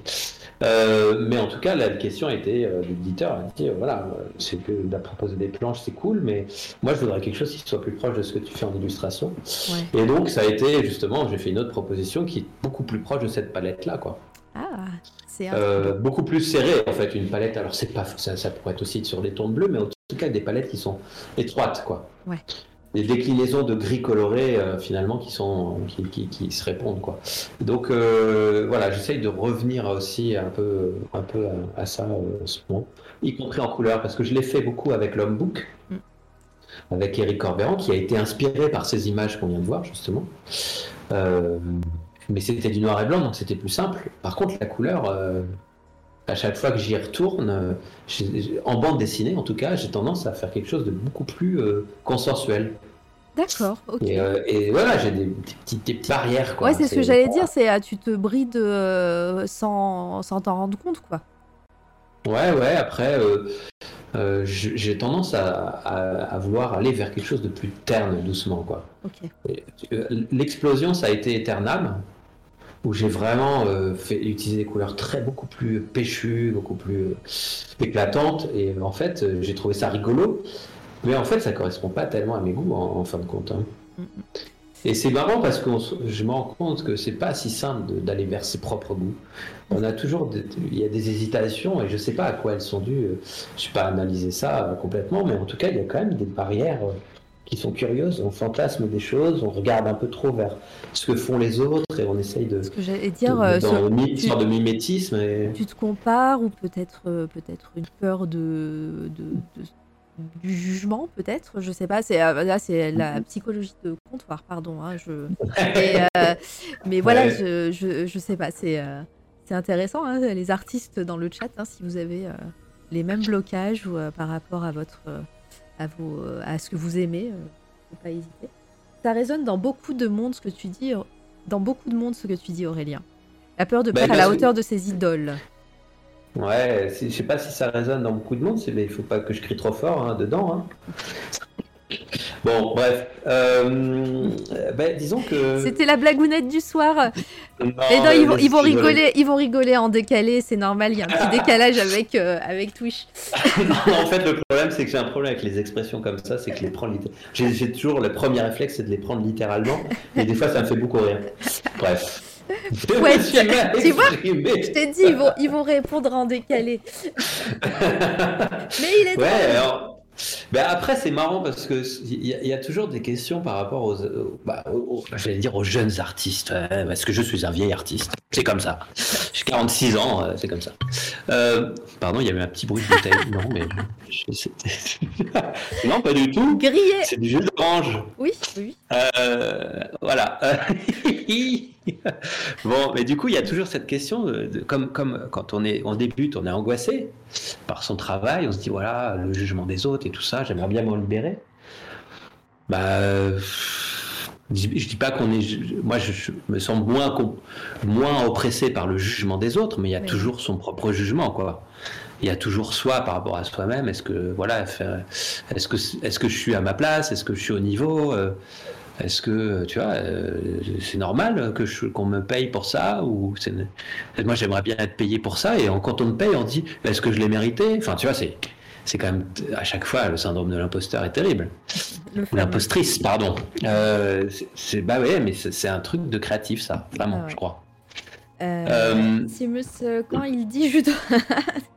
Bonjour à toi. Je suis pas dans le milieu de base. J'ai découvert Aurélien sur l'Artogone. Chouette moment. Ah oui. Merci Anne. Euh, alors, euh, par rapport... euh, là, je suis sur... Ancestral pardon. Oui, ancestral. ça. Alors, il a l'habitude euh, qu'on l'appelle en An ou Anne, euh, ou Hans pas euh, coucou opus. Et euh, là, je suis sur ton Facebook. Alors, euh, on voit le- la, les générations puisque ton Facebook est très très fourni. hein. euh, et là, je vois un album qui s'appelle Atelier. Euh, et puis pareil, je vois un autre album qui s'appelle, euh, euh, qui est Live Painting, je crois. Est-ce que c'est, enfin, déjà atelier, c'était, quoi ça? C'était parce que je vois, je, vais le montrer. hein. Je vois une grande toile justement. Est-ce que c'était un atelier d'artiste? Est-ce que c'était, c'était chez toi? C'est un atelier à toi? Est-ce que c'était quelque part ailleurs? Oui, ça c'était un atelier d'artiste qui était basé, euh, qui est toujours, euh, mais j'y suis plus parce que parce que j'ai besoin d'être chez moi. Ouais. Euh, c'était un atelier qu'on a monté avec un pote en 2014, je crois. On a découvert une friche trielle à, à Saint-Léonard-de-Noblat, pas loin de pas loin de chez, pas, pas loin de Limoges. Une usine désaffectée depuis, je sais pas quand. C'était une ancienne usine de fabrication de galalite, de, de- de plastique à base de lactose. Ah. Bref. Euh, et du coup, euh, on a commencé par squatter cet endroit. Il pelait sa race, hein. il pèle toujours d'ailleurs. hein. Et euh, on s'est dit, ouais, mais attends, il y avait super 800 mètres carrés d'atelier, de plateau, quoi. On s'est dit, mais tous à deux, c'est débile. On va- du coup, on a monté une asso qui s'appelle Factory 87. Ouais. Et, et on a regroupé des gens petit à petit.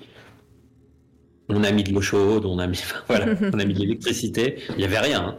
Et euh, c'est devenu une sorte de, de, de, de brassage d'artistes qui faisaient des trucs très différents, hein, euh, du volume, de la céramique. il y avait un robot, un robot euh, qui, qui utilisait des, des, outils industriels pour faire des pièces uniques, donc robot Faber, très rigolo quoi, une sorte de bras articulé qui de 3 mètres. si tu passes à côté, il te met une peigne, t'es mort. Bon, c'était assez rigolo. Non, des gros mélanges. Et j'ai recommencé à peindre vraiment de manière plus intense à cet endroit-là. Et, euh, c'était vraiment rigolo. Mais après, euh, il se trouve que j'y allais beaucoup moins. Et je me suis rendu compte que je peignais, euh, je peignais plus là-bas. Je peignais surtout quand j'allais en Chine. Et puis du coup, je fais bah à quoi bon? Enfin, autant, il euh, faut que je mette mon atelier chez moi ou, que j'aille plus souvent en Chine. Mais là, c'est compliqué en ce moment. Alors, bref, euh, du coup. du coup, là, pareil, le, mec, il lance des infos comme ça. T'es parti en Chine peindre Travailler? Que... Oui, oui. Qu'est-ce que c'est que cette bah, histoire? Alors après, on a quitté un peu le domaine de la BD là, mais bon. C'est pas grave, on va revenir. Je t'ai dit, c'était le, le but de, de cet euh, entretien. Ah oui, oui, je suis parti en Chine, euh, mais c'est assez récent, c'était en 2017. Ah oui, d'accord. Euh, après, j'y suis allé plusieurs fois euh, dans l'année jusqu'en 2010, jusqu'à fin 2019. C'est moi qui ai ramené le coronavirus, en fait. ah bah voilà. C'est moi, voilà, je suis désolé. 0 Non, c'est faux. mais j'étais pas loin pourtant, hein, pas loin de Hangzhou. pas loin de Wuhan, j'étais à Hangzhou. et du coup, je suis allé plusieurs fois. Ils sont venus aussi en France. On a fait des résidences d'artistes, en fait à l'initiative d'un maître céramiste chinois qui adore aussi la peinture et qui, organisait des, résidences d'artistes qui étaient à la fois des occasions de peindre ensemble entre artistes chinois et quelques artistes français. Euh, on est souvent soit, soit la moitié, soit quand même plus d'artistes chinois. Mais c'était quand même beaucoup des prétextes pour bouffer et boire, hein, ceci dit. Mais ce qui est pas mal. Hein. Euh. Mais c'était intense, hein. c'est-à-dire sur, euh, je sais pas, on, y allait, enfin j'y suis allé trois semaines, on faisait un peu de visite, on bossait euh, une grosse semaine, entre une semaine et dix jours, tu vois. Et après, il y avait une exposition. Mais en dix jours, on, pondait en gros, une grosse dizaine de toiles, quoi. Donc ça fait une toile par jour au moins. Ah ouais, c'est un gros rythme c'est clair. Euh, des, des, résidences. Euh, coucou Rosie, coucou pain au raisin. Euh, Laurine, les révélations inédites. Alors, je ne sais pas si c'est inédit, on a peut-être parlé sur tes, sur tes lives. oui, oui, j'en ai parlé sur mes lives mais, un petit peu. Mais ouais, non, mais c'est intéressant. Et puis, est-ce que ce, ce, côté résidence d'artiste, c'est quelque chose que tu pourrais. que, que aimes beaucoup, ce, émulation, les rencontres? Bah, bah, alors que juste avant, tu disais que tu étais quand même quelqu'un de solitaire, donc tu as fait euh, trois semaines intenses avec d'autres artistes euh, dans un autre pays en plus. Euh, ouais, ouais. Que il y a une vidéo, si vous voulez voir, il y a une vidéo sur YouTube, la première eh ben résidence que j'ai faite, je l'ai, je l'ai publiée sur ma chaîne YouTube. Je crois que Oracle, Oracle la tu tapes résidence euh, Chine euh, Morinière euh, sur YouTube, je pense que tu vas tomber dessus. Et, mais oui, par contre, c'est vraiment, c'est vraiment fascinant. Et puis en plus, tu es obligé de poser tous tes a priori sur. voilà, tu la ranges dans ta valise bien au fond, et puis bah, tu rencontres des gens, quoi. Bah en dehors de toutes les, toutes les questionnements politiques, euh, tu vois, euh, voilà, c'est des gens qui peignent, qui boivent de la bière et qui mangent bien. Ils mangent bien, mais qu'est-ce qu'ils parlent de bouffe? Tout le temps, les Chinois, c'est plus que les Français, c'est incroyable. Et euh, plus que les Français, c'est fou quand même. Et, en fait, c'est génial, quoi. tu rencontres des gens, tu parles pas du tout la langue, c'est vraiment perdu dans la, la translation, la traduction, et en fait, tu kiffes, quoi. C'est vraiment très très plaisant. Ouais, du coup, euh, j'y suis allé euh, trois fois. On devait refaire euh, des choses là. On attend, on trépigne, on communique encore beaucoup et on trépigne dès, dès que ça se rouvre, on remet ça quoi. C'est en, en, projet. Euh, non, mais euh, c'est intéressant. Et puis, euh, du coup, tu étais sur de la peinture, du grand format. là, pareil, j'ai vu, j'ai vu sur live painting sur Facebook, etc. Est-ce que le grand format, même si tu dis on, on, arrive tout doucement à la période Twitch et à la période encore, on va revenir à la BD, hein, mais est-ce que les grands formats, c'est c'est quelque chose que voilà qui, qui t'attire encore vraiment grandement ou ou, euh, ou alors c'est encore euh, des sessions de test, euh, c'est ce que tu disais au début, hein, que tu aimerais tester tout ça, mais Est-ce Mm. que Je Voilà, déjà le grand format, beaucoup quoi. Dark, Ro- Dark Rosalie qui, qui m'a fait un gentil, euh, un gentil mot. Merci beaucoup.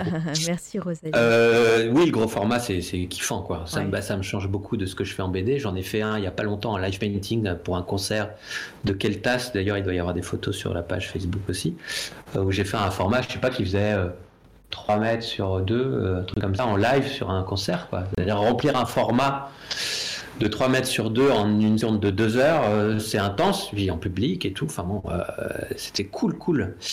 Euh, intense mais cool et, euh, et quel défouloir quoi. Ouais. C'était euh, ah les Chinois, qu'est-ce que c'était cool ça. Mais là c'est l'endroit où on peignait, tu vois, le Ah, lac c'est- Pareil, c'est cet euh, c'est pas du tout, euh, c'est pas du tout en ville. C'était dans un dans, Ah dans la on était- ouais. campagne. On était au contre sur les contreforts de l'Himalaya. euh, Ah, euh, dans, dans, dans une communauté, enfin, sur, c'était une, une région qui est, qui est occupée par, par une communauté matriarcale. Ouais. Les, donc, euh, donc là, on était hébergés chez, chez eux, quoi, enfin, chez une dame. Et euh, en, je sais pas, 2000 mètres d'altitude. Ah, c'est. Ah, c'était, ah ouais, c'était assez fou. quoi. Bon, n'hésitez pas à cliquer Et sur le les- lien. Elle dure 32 communauté- minutes. hein. La communauté matriarcale, c'est les mots. Et euh, c'est une manière de fonctionner très particulière, très intéressante.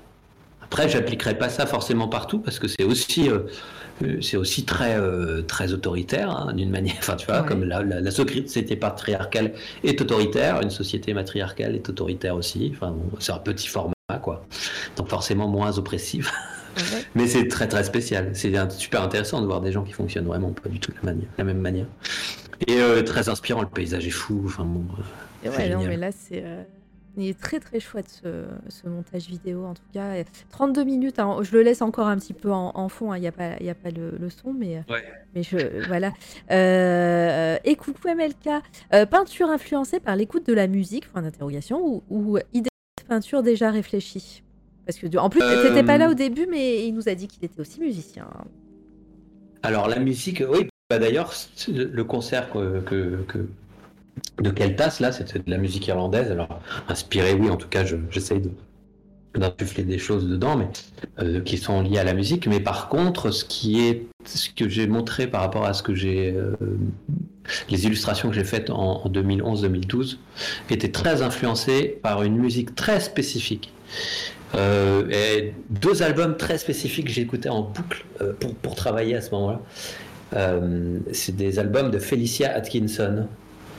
Mais alors tout n'est pas dans, dans ce goût-là, mais c'était c'était voilà une musique très éthérée avec un chuchotement, des nappes. Enfin, c'était très bizarre et vraiment très inspirant pour moi. Et euh, surtout quand même très inspiré par la nature et euh, la forêt et tout ça quoi. Ah, on va, y- on va y arriver à tout ça. Euh, et donc, bah, alors, on a fait une ellipse hein, par rapport à ta résidence d'artiste en, en 2017, tu disais.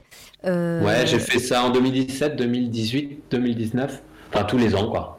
Ils sont venus aussi en France un peu. Ah, bah Ils sont ouais. venus en Limousin, je leur ai fait danser la bourrée et tout, c'était malade. C'est fou. On a mangé un pot au feu chez un pote fermier. Voilà, très exotique pour eux aussi. Et ben voilà, allez farmer des, euh, des points de chaîne chez, euh, chez Aurélien. Je dis ça, je dis rien, mais sur sa chaîne Twitch, pour 20 000 points de chaîne, vous pouvez faire chanter Aurélien. J'ai rien. C'est l'enfer. Il Voilà. va falloir que j'augmente mon répertoire. Il va falloir farmer aussi. euh, je, remets, je remets la chaîne. hop, point d'exclamation Aurélien. Vous pourrez, vous pourrez euh, trouver la chaîne Twitch d'Aurélien. Euh, euh, donc, par rapport, je reviens, je reviens également. donc un petit peu avant 2017 hein, et sur, bah, sur encore une fois ta carrière. On va revenir tout doucement à la BD et puis et puis on- ça fait déjà deux heures- presque deux heures qu'on parle. hein. Euh, ça- ouais, n'est-ce pas? Euh, Mais tu arrives sur Twitch euh, pendant le confinement. Euh, avant ça, euh, quel, euh, là on était euh, donc euh, sur la transition, sur ton sur pardon la passerelle entre la BD jeunesse et la BD euh, euh, que tu fais maintenant. Tu nous as parlé d'Aeternam. Si euh, Ouais. m'abuse. Après ça, donc euh, après ça, sans vraiment après euh, très rapidement, on va on va arriver plus euh, plus dans la, la période de, de nos jours quoi Actuel. Ouais, ouais. actuelle. Et mais voilà, quels ont été tes, tes, tes, tes BD les plus, les plus importantes pour toi ou celles qui ont qui t'ont plus qui, qui ont plus compté, même si c'est dur de faire un, un classement peut-être? Pas si dur que ça, parce qu'en fait, euh, voilà, bon, il y a eu la- le boulot avec Eric Corbéran sur la saga euh, Uchronie, mais en, en parallèle de ça, euh, enfin après ça, on a, j'ai, j'ai, Eric a, a- a vu un peu ce que j'avais fait en illustration. Oui. Des dessins là, justement inspirés de Gaspard David et voilà. Et il a fait oh là là, mais moi j'avais pas vu que tu faisais ça. Il faut qu'on fasse, qu'on réalise quelque chose ensemble. Et là, il m'a proposé un scénar, donc ça a donné l'Homme Book, qui est sorti il y a un an et demi maintenant. Je travaillais assez longtemps dessus, et, euh, là, c'est le bouquin le plus important, je pense, dans, l'histoire de, mon travail, parce que c'est celui qui regroupe un petit peu, euh, qui, voilà, qui, fait un peu la jonction entre la BD et, et mon travail d'illustration et, et mon univers personnel, quoi. Et euh, voilà, donc c'était une sorte de cadeau incroyable qu'il a, qu'il m'a fait, et j'espère qu'on va. Et on s'est fait un cadeau mutuel parce que lui, il était ravi et en fait, il avait très envie de faire ça et, de revenir faire ces récits un peu fantastiques et, euh, sombres. Et euh, donc là, il, voilà, j'espère qu'on va continuer l'expérience. C'est en projet et voilà, on, On va- croise on- les doigts. Ah bah, parfait. On va parler de l'homme book. Euh, merci Oracle du Nord euh, pour, euh, pour les liens et pour les notes de bas de page à chaque fois. On va arriver tout doucement. hein, euh, euh, le- euh, on, on est, euh, on est en 2020, euh, pandémie. Ouais. Twitch, Twitch arrive, comme pas mal de, de personnes qui, ont été, qui sont venues ici hein, sur cette toile radio. euh, on, est, on a pas mal d'artistes qui ont pro- profité, si, euh, si, euh, si je peux utiliser ce mot, mais qui, euh, qui ont vu voilà, le, le Twitchart euh, se développer. alors, je pense qu'il existait déjà, hein, ne serait-ce que dans la partie anglophone hein, de Twitch. Mais, mais toi, comment t'es arrivé à, à Twitch? Alors, c'est pas la pandémie qui m'a fait arriver là, parce que de toute façon, je suis confiné, enfin, je suis dans ma campagne et ça change pas grand chose pour moi, la vie en creuse et la vie euh, confinée. Enfin, je dis pas que je suis confiné, hein, je vois plein de gens et c'est cool, hein. mais disons que c'est pas, voilà, je me suis pas retrouvé chez moi tout d'un coup, euh, voilà, j'étais déjà chez moi. Simplement, je sais pas, ça a été un.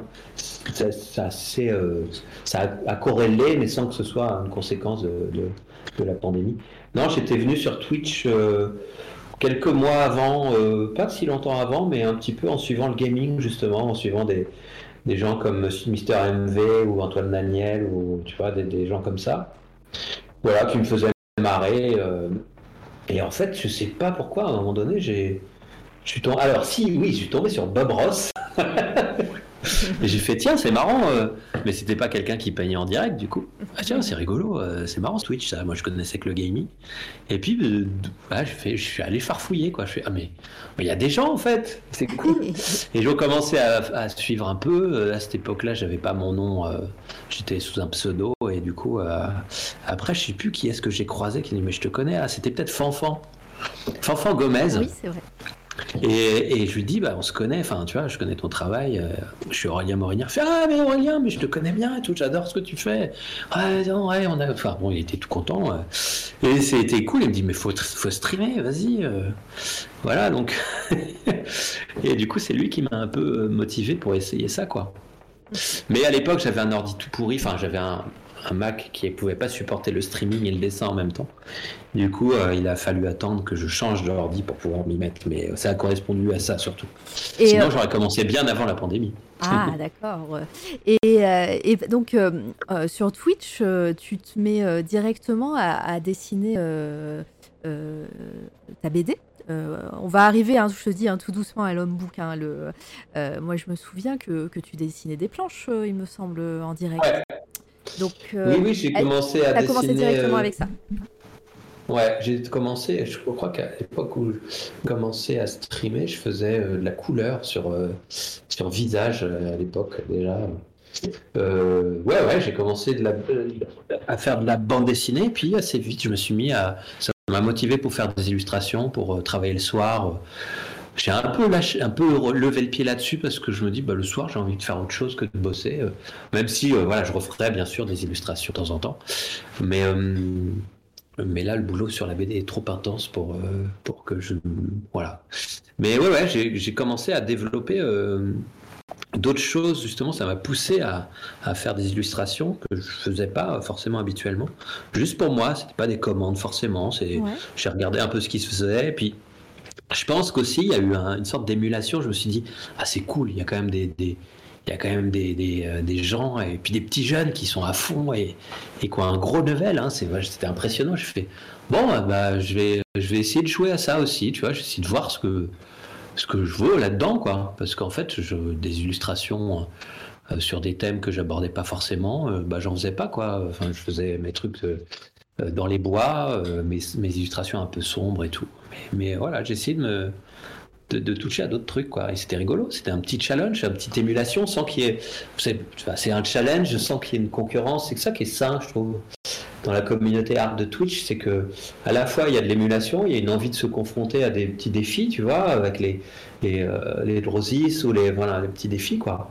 Euh, et en même temps, il n'y a pas de tout le monde est hyper respectueux, il n'y a pas de, de on se mesure pas. Euh, euh, j'allais dire une grossièreté, mais on se mesure pas la quéquette quoi. Enfin c'est cool quoi.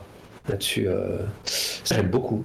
C'est très détendu, c'est hyper. Euh, en plus, c'est hyper paritaire aussi par ailleurs. Il y a énormément d'artistes féminines, alors que dans la BD, il faut bien dire que quand même c'est très très euh, masculin. Ouais. Hélas, euh, et je pense, voilà, c'est ça manque aussi vachement quoi.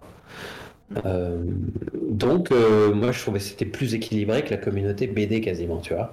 Ah, Là-dessus aussi, euh, c'est hyper sain. que Pour moi, c'est- hyper sain. Ouais, c'est vrai que tu trouves de tout aussi euh, sur Twitch. Tu trouves euh, voilà, de la peinture, de la BD, du numérique, du traditionnel, de l'aquarelle, euh, voilà, de la, même de l'animation, de la 3D. Enfin, c'est, c'est, assez, c'est assez facile de, de découvrir plein, plein d'artistes différents et différentes. et en plus, on peut voir des artistes du monde entier. Ça, c'est aussi assez fabuleux.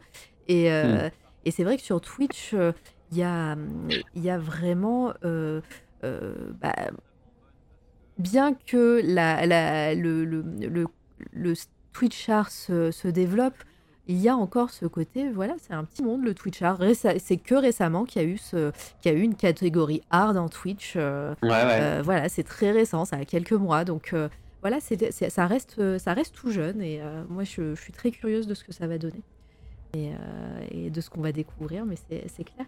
Euh, il y a Oracle du Nord qui dit le soir, il nous faisait de temps en temps des illustrations pas pipou du tout. C'est vrai. Et bah parfait, tu, tu me fais une transition, c'est bien. Euh, moi, je, je veux- je veux savoir comment, alors euh, bah, j'imagine aussi avec Corbéran, mais comment euh, t'es arrivé à, à ce, à ce côté euh, horrifique, monstrueux de, dans ton art et, et puis bah, la BD, euh, et puis parle-nous un petit peu de la genèse euh, de l'homme book. Bah, euh, en fait, encore une fois, ça, ça, ça répond à, ça répond à, à un peu- un- une envie qui est, qui est là depuis longtemps, je pense. Euh, Ah. Ah. Que Petit téléphone. Ah, ben, je ne peux pas répondre, je suis désolé. Bah, si c'est important, je peux meubler. Hein. Tu peux Non, non, non, c'est bon, c'est c'est une, une copine. Je, je, je- je- Dis-lui de venir écouter. Bah oui, mais je vais lui dire.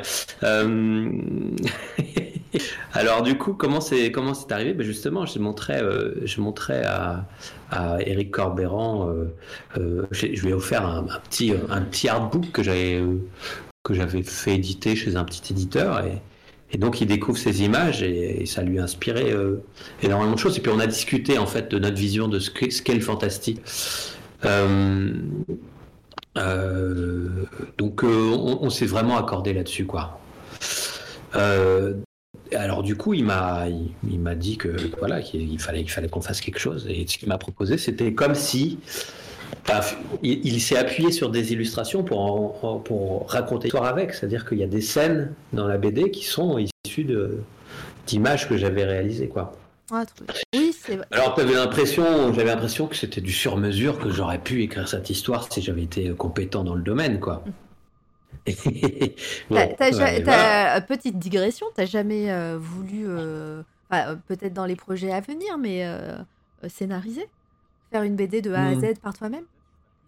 Oh, ça m'est, traversé l'esprit, mais euh, ouais, je, je sais pas, il y a toujours ce truc, est-ce que je suis bon pour ça? Je suis pas très, je, suis quelqu'un de pas très organisé, un peu pulsionnel, enfin, je suis, très organisé pour des trucs, mais pour ça. Et puis, alors, il y a un truc qui m'a toujours un peu bloqué, c'est dialoguer. C'est-à-dire que j'ai toujours l'impression de rentrer dans l'intimité des gens et et de et de d'être sais les mater quoi et c'est hyper dur quoi je trouve ça hyper intrusif enfin tu vois quand tu écris des, des, dialogues de personnages tu leur fais faire des trucs je leur dis mais de quel droit je leur fais faire ça quoi? C'est pas le droit de qui suis-je pour oser faire ça et ça me fait toujours hyper mal à l'aise donc, bah, c'est bah, ouais, c'est marrant. Alors que tu les dessines et que tu peux même les dessiner dans, en leur faisant faire des trucs. Euh... Ah, mais oui, mais des fois j'ai tué des gens. Bah, ouais. Mais mais c'était pas moi qui, enfin tu vois, c'est pas moi qui les écris. Ah c'est pas moi, c'est le scénariste qui a demandé. Là je me décharge sur lui. Et, et euh, alors que si c'est moi qui scénarise, je suis tout complètement fautif. S'il arrive un truc à un personnage, c'est de ma faute quoi. Et je sais pas, je m'en veux. non, mais c'est bizarre, hein, ça paraît con comme ça, mais ça me met un peu mal à l'aise. C'est un truc, il faut que je passe au-dessus, quoi, mais je sais pas trop comment. oh, bah, peut-être l'entraînement, mais après, c'est pas une obligation non plus, hein, si t'es pas à l'aise et que tu. Même si euh, ça t'a traversé l'esprit, c'est pas. Ouais, ouais. Peux ne pas le faire. Alors, Comment comment s'est passé un petit peu cette collaboration avec euh, avec euh, Corbéran euh, par rapport bah, à l'homme book Je parle, je, je, reste sur ça parce que c'est ta dernière BD en date qui a été publiée. Hein, J'ai rien raté d'autre. Hein. Oui, oui, c'est la dernière en date, et puis voilà, il y a, il y a d'autres BD en cours, mais voilà, mais on, ça sorte. Voilà, on en parlera plus tard, mais voilà, c'est comme c'est la dernière, j'insiste sur celle-ci, en plus je l'ai là devant moi.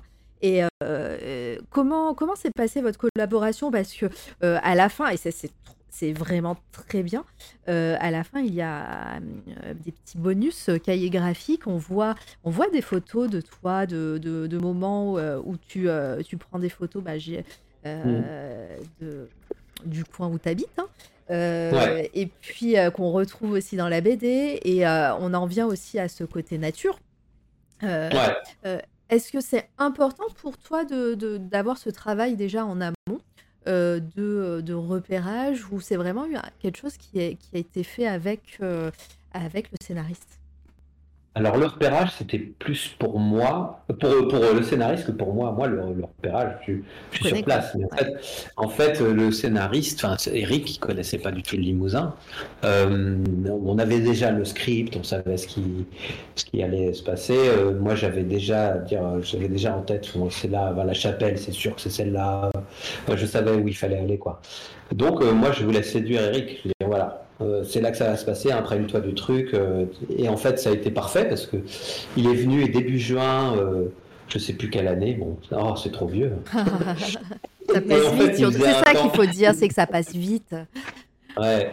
Et à ce moment-là, c'était pile le moment où il faisait un temps dégueulasse, c'est-à-dire une sorte de brouillasse brumeuse, comme en mars, où, tu vois, c'était un peu la, comme, l'ambiance de la BD en vrai, quoi. Et je l'emmène dans ces, coins un petit peu, une chapelle perdue dans les bois, à la chapelle du rat, qui, enfin, c'est la chapelle de, l'histoire, c'est la chapelle du rat qui est, pas loin de Perlevade, et c'est sur le plateau de Mille Vaches. Et, euh, et, bon, elle est moins, dans la forêt que la chapelle que j'ai dessinée, mais c'est typique, voilà, c'est cette, cette chapelle-là. Bon, je l'emmène là, il y avait une brume, un truc comme ça. on a marché euh, dans des zones un peu perdues et, il a fait, voilà. Déjà, il a attrapé un rhume, donc première chose. Et, euh, et, puis surtout, il a fait, mais c'est voilà, c'est exactement l'ambiance géniale, quoi. Et, le lendemain, il faisait super beau. Donc, euh, on est allé pile au bon, au bon, moment pour faire ses repérages parce qu'il a, voilà, il a pu s'imprégner de l'atmosphère, moi, que je voulais rendre. Parce que voilà, le Limousin, euh, là où je vis, c'est vrai, il fait pas toujours moche, hein, il fait même souvent beau, mais il y a cette ambiance de brume, de, forêt profonde, un peu moite comme ça, j'affectionne particulièrement. C'est hyper inspirant pour moi, pour, mes dessins, pour, le, c'est très graphique en vrai. Et alors euh, voilà, c'est peut-être pour les, touristes, ça peut être compliqué euh, sur, sur ces moments-là spécifiques. Et moi, je trouve ça tellement photogénique déjà, euh, c'est assez incroyable. Et oui, forcément, ça raconte des histoires. C'est des forêts de contes un peu, tu vois. C'est vraiment les vallées un peu, un peu creusées, comme ça, les, les rivières en fond de vallée, euh, avec les pierres moussues et puis, puis les ombres partout, quoi. Et euh, ça, c'était génial. Et puis aller dormir dans les bois aussi, c'est important parce qu'on s'imprègne de, de, moments où, bah, ok, des, des, moments, c'est pas du tout habité par les bruits et par des et donc tu es entouré d'animaux, t'es pas et donc tu as un étranger, quoi. Et là, tu voilà. on, et, euh, on le sent, pas en hein. danger parce qu'il n'y a pas, il y a pas d'animaux dangereux, hein, on est d'accord. hein. Il y, aura peut-être un blaireau qui va passer, c'est cool, et ce sera même pas un humain en plus. Euh, mais ça, ça fait quand même toujours quelque chose à, à- ça fait quelque chose à l'âme, quoi. Enfin, à l'esprit, ça fait euh, tout d'un coup, on se retrouve euh, dans une sorte de, de- de- d'état un peu archaïque, alerte, un peu tendre l'oreille au bruit, et voilà, c'est vraiment intense.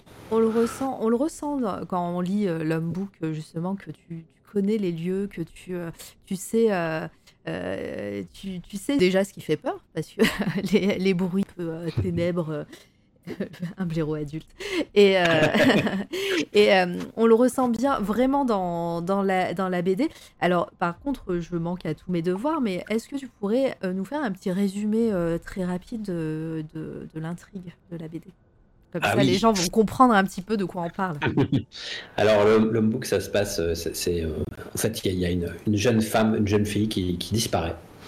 Qui disparaît et, euh, et l'enquête commence et il s'avère qu'il y a des éléments occultes autour de cette disparition, notamment des, des éléments qu'on retrouve dans son armoire. euh, et puis, puis euh, petit à petit, ça devient de plus en plus glauque. qu'on retrouve son chien tué, Ouais. sur une porte. Enfin voilà. Donc, euh, il s'avère qu'il y a quand même des trucs très très chelous qui, qui interviennent et, euh, et la gendarme euh, qui, qui, fait, qui mène l'enquête est un peu larguée sur ces sujets-là et elle fait appel à une, une amie qui est, euh, on voit que ses liens avec elle sont un peu déjà sont assez anciens et, et euh, pas simples, euh, euh, très intimes. Et, mais cette amie, elle est chamane et, donc elle a un peu accès à des, à, à des connaissances qu'elle n'a pas. Et donc elle farfouille un petit peu pour essayer de remonter la piste. Et donc se mène en, parallèle une enquête tout à fait rationnelle pour trouver comment, voilà, qu'est-ce qui a mené à, cette disparition. Et en, parallèle de ça, il y a quand même une sorte de, pas d'histoire dans l'histoire, mais en tout cas, il y a une partie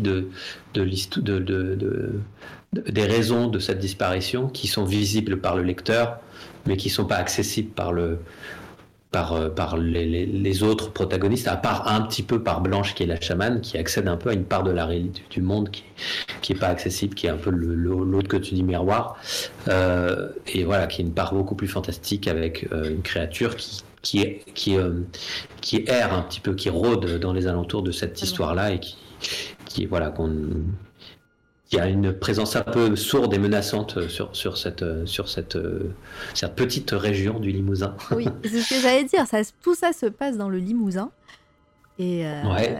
et c'est euh, et c'est euh, voilà, c'est vraiment euh, étonnant. Enfin, moi, j'ai quand j'ai quand j'ai lu, euh, d'ailleurs, j'ai écrit un article sur C'est toi la radio, le blog, hein, euh, sur le Mm. book, hein, book, pardon. Allez, allez voir. Mais euh, mais ouais, j'ai été étonnée par euh, la capacité, bah, alors à, à toi avec tes dessins, mais aussi à à Corbéran par par son son récit, cette cette capacité vraiment à faire à faire flipper. Hein, euh, c'est euh, euh, voilà, c'est assez mystérieux en plus, plein de mystères. Est-ce que alors c'est peut-être une question que je devrais poser au scénariste, mais est-ce que toi, pour, pour tes recherches, tes rêves, etc., tu tu t'es renseigné? Est-ce que tu es, voilà, es familier avec tous ces, tous ces thèmes de chamanisme, d'occultisme Parce que bah, voilà, il y a quand même des, des détails assez pointus dans le, dans, dans le livre. Est-ce que... Alors, euh, je suis, oui? je, je suis familier dans le sens où, euh, euh, bah, par exemple, ma- une, une très bonne amie était, avait fait partie de la Wicca, des choses comme ça. La chamane de, de l'histoire de, de, de, de l'homme bouc est, une, est inspirée d'une amie qui vient d'essayer de m'appeler d'ailleurs. Ah, d'accord. Dis-lui de venir. Euh, une très bonne amie, qui est, qui est, euh, quelqu'un de très rationnel par ailleurs, qui, est, voilà, qui, fait, qui fait du chamanisme et du druidisme, mais qui est euh, hyper terre à terre sur plein d'autres trucs. Et euh, donc je connais un petit peu. J'ai j'ai pu aussi moi être avoir. euh, Enfin, je peux pas dire que j'ai pas de spiritualité. Euh, j'ai pas de spiritualité, mais globalement, je suis quand même très rationaliste. Et en fait, ça me permet d'accéder à. à- Je suis fasciné par, par, par les, les tours de passe-passe de l'esprit, du cerveau, et, euh, et en même temps, du coup, j'observe tout, ces, tout le système de croyances et de, euh, qui est très ancien. hein. De toute façon, ça, ça- voilà, que ce soit dans la religion, l'ésotérisme, le New Age, ces choses-là euh, me fascinent beaucoup parce que, mais toujours à distance, c'est-à-dire que je regarde ça comme une source d'inspiration et je, je, je me laisse jamais prendre complètement dans le truc. Tout ce qui relève de ma spiritualité à moi, elle est très individuelle et je la partage pas tellement. C'est ce que je vis quand je vais dans la forêt. Euh, c'est pas un truc qui a un rapport avec une divinité ou un truc comme ça, c'est plutôt quelque chose de sensuel. Euh, par rapport à, dans le sens, l'essence, quoi. Dire ce que je vois, ce que j'entends, ce que je goûte, euh, de quelle manière je m'intègre dans, ce paysage et dans cette nature sauvage. Euh, voilà, pour moi, c'est cette spiritualité, qui a finalement les pieds très ancrés dans la terre. voilà, l'humus et tout ça. Mais pas trop perché dans un peu plus haut dans les étoiles, quoi. Je suis très très euh, terre à terre. Oui, c'est donc- beaucoup plus séduisant pour moi et beaucoup plus sensuel finalement. Mais voilà, c'est c'est quand même, tu as quand même des personnes dans ton entourage, voilà, qui, euh, euh, quand on disait familier, moi, je, je pensais euh, vraiment que c'était euh, une part de, de, voilà, de bachotage, quoi, que tu t'es renseigné euh, à droite, à gauche. Mais euh, Euh, au final, c'est ce, ce livre, euh, il est quand même un peu ancré. Alors. Euh, en- sans le côté fantastique, etc., mais ancré dans ta réalité, surtout du côté des paysages, du lieu, de, bah, des personnages, vu qu'il s'est inspiré.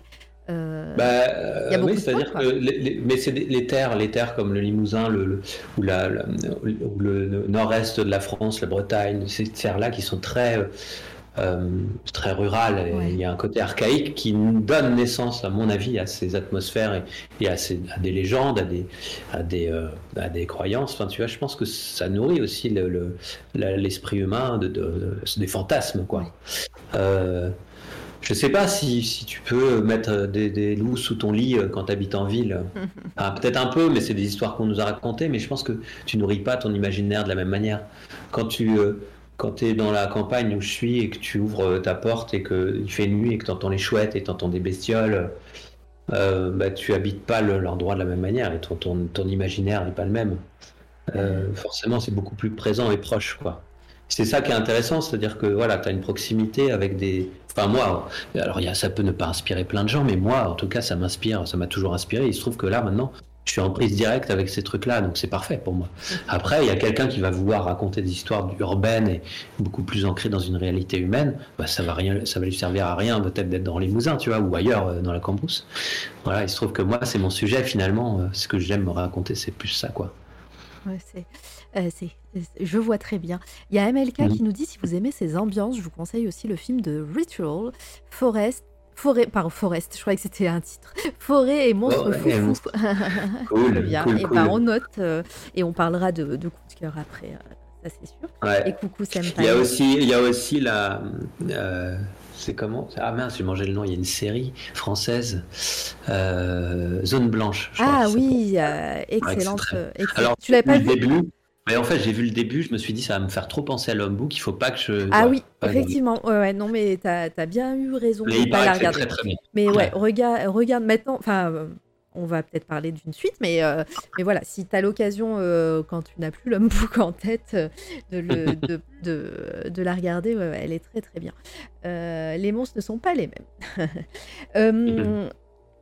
L'homme book, combien de temps euh, il t'a fallu pour, euh, pour dessiner euh, cette, cette BD, sachant que, bah, comme on disait, que tu en as, t'en as fait un petit peu en, en live sur Twitch. Est-ce que ça t'a ça t'a permis de- d'avancer plus vite ou au contraire Alors non, l'Homme je l'ai pas fait en live. T'a- T'avais pas fait des planches fini. Non, je l'ai fini juste avant. Ah d'accord, pardon, j'étais sur, euh, sur des planches. moi, euh, j'ai- Euh, euh, non, non, j'ai fini, je l'ai fini juste avant.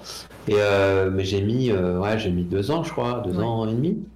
Mais je faisais d'autres BD en parallèle, donc c'était compliqué, Ouais, de- compliqué de tout, tout mener de front, ouais. Ah ouais. Ah, j'aurais bien aimé les faire en live d'ailleurs. Et Mais ça viendra. Enfin, ça viendra. Ce sera pas l'homme book, mais un truc dans cette ambiance-là, ça viendra.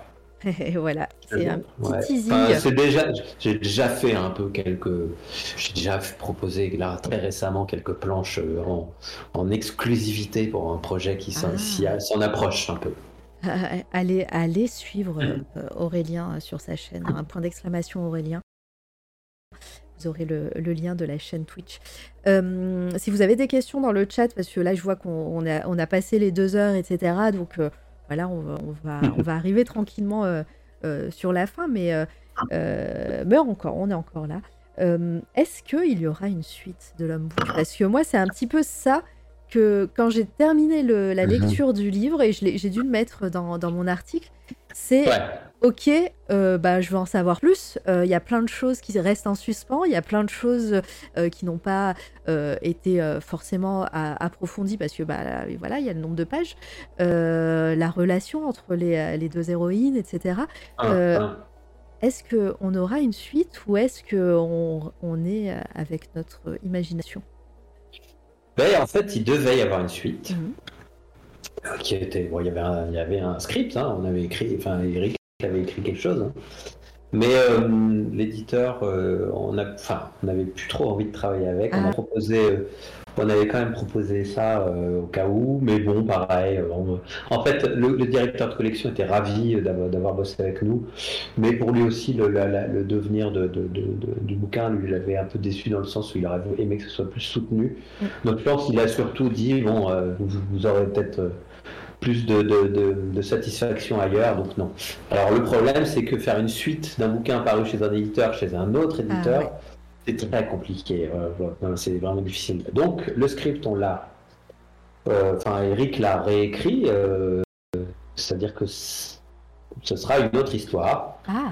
Qui aurait dû être la suite. C'est-à-dire que vous pouvez, vous pouvez imaginer, c'est plus les mêmes personnages. Hélas, parce que c'est vrai qu'il y avait beaucoup de choses à raconter eh sur l'interaction, et c'était le cas en fait. On racontait un peu euh, l'interaction, euh, on, en savait un peu plus sur le, rapport entre Blanche et Gaël. Euh, donc voilà, on n'en saura pas plus. Donc là, je suis désolé. Mais par contre, pour ceux qui ont lu l'handbook, ils peuvent s'imaginer que, en fait, on parle de, disons, la même entité. c'est le même univers, c'est un spin-off. Mais, c'est des personnes, d'autres personnages qui interviennent et qui sont prises avec ce truc. C'est un spin-off, voilà, comme, dans les séries, très bien. Euh, vous savez à peu près. Euh, J'espère que ça va avoir lieu hein, pour l'instant. Ah d'accord, c'est du projet pro, c'est du projet pro. Ouais. Ok. Ouais, ouais, je, vais avoir des réponses d'ici très peu de temps. Euh, eh ben. J'espère à la fin de la semaine. Et je voilà, je vais pas pour l'instant. Je vais, essayer de superstitieux. Je vous dirai pas trop. Euh. Ouais, ben non, mais t'inquiète, ne, ne, dis rien, y a aucun problème. Euh, la suite que tu programmes pour Twitch, donc on a compris que le setup est en cours pour de la peinture.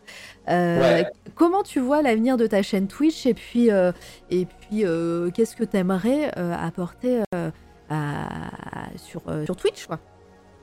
Euh, en fait, moi, apporter des choses à Twitch. alors, alors quand je dis apporter, apporter des choses à ah Twitch, je, parle, vraiment de ce que tu vas poser sur ta chaîne. Hein.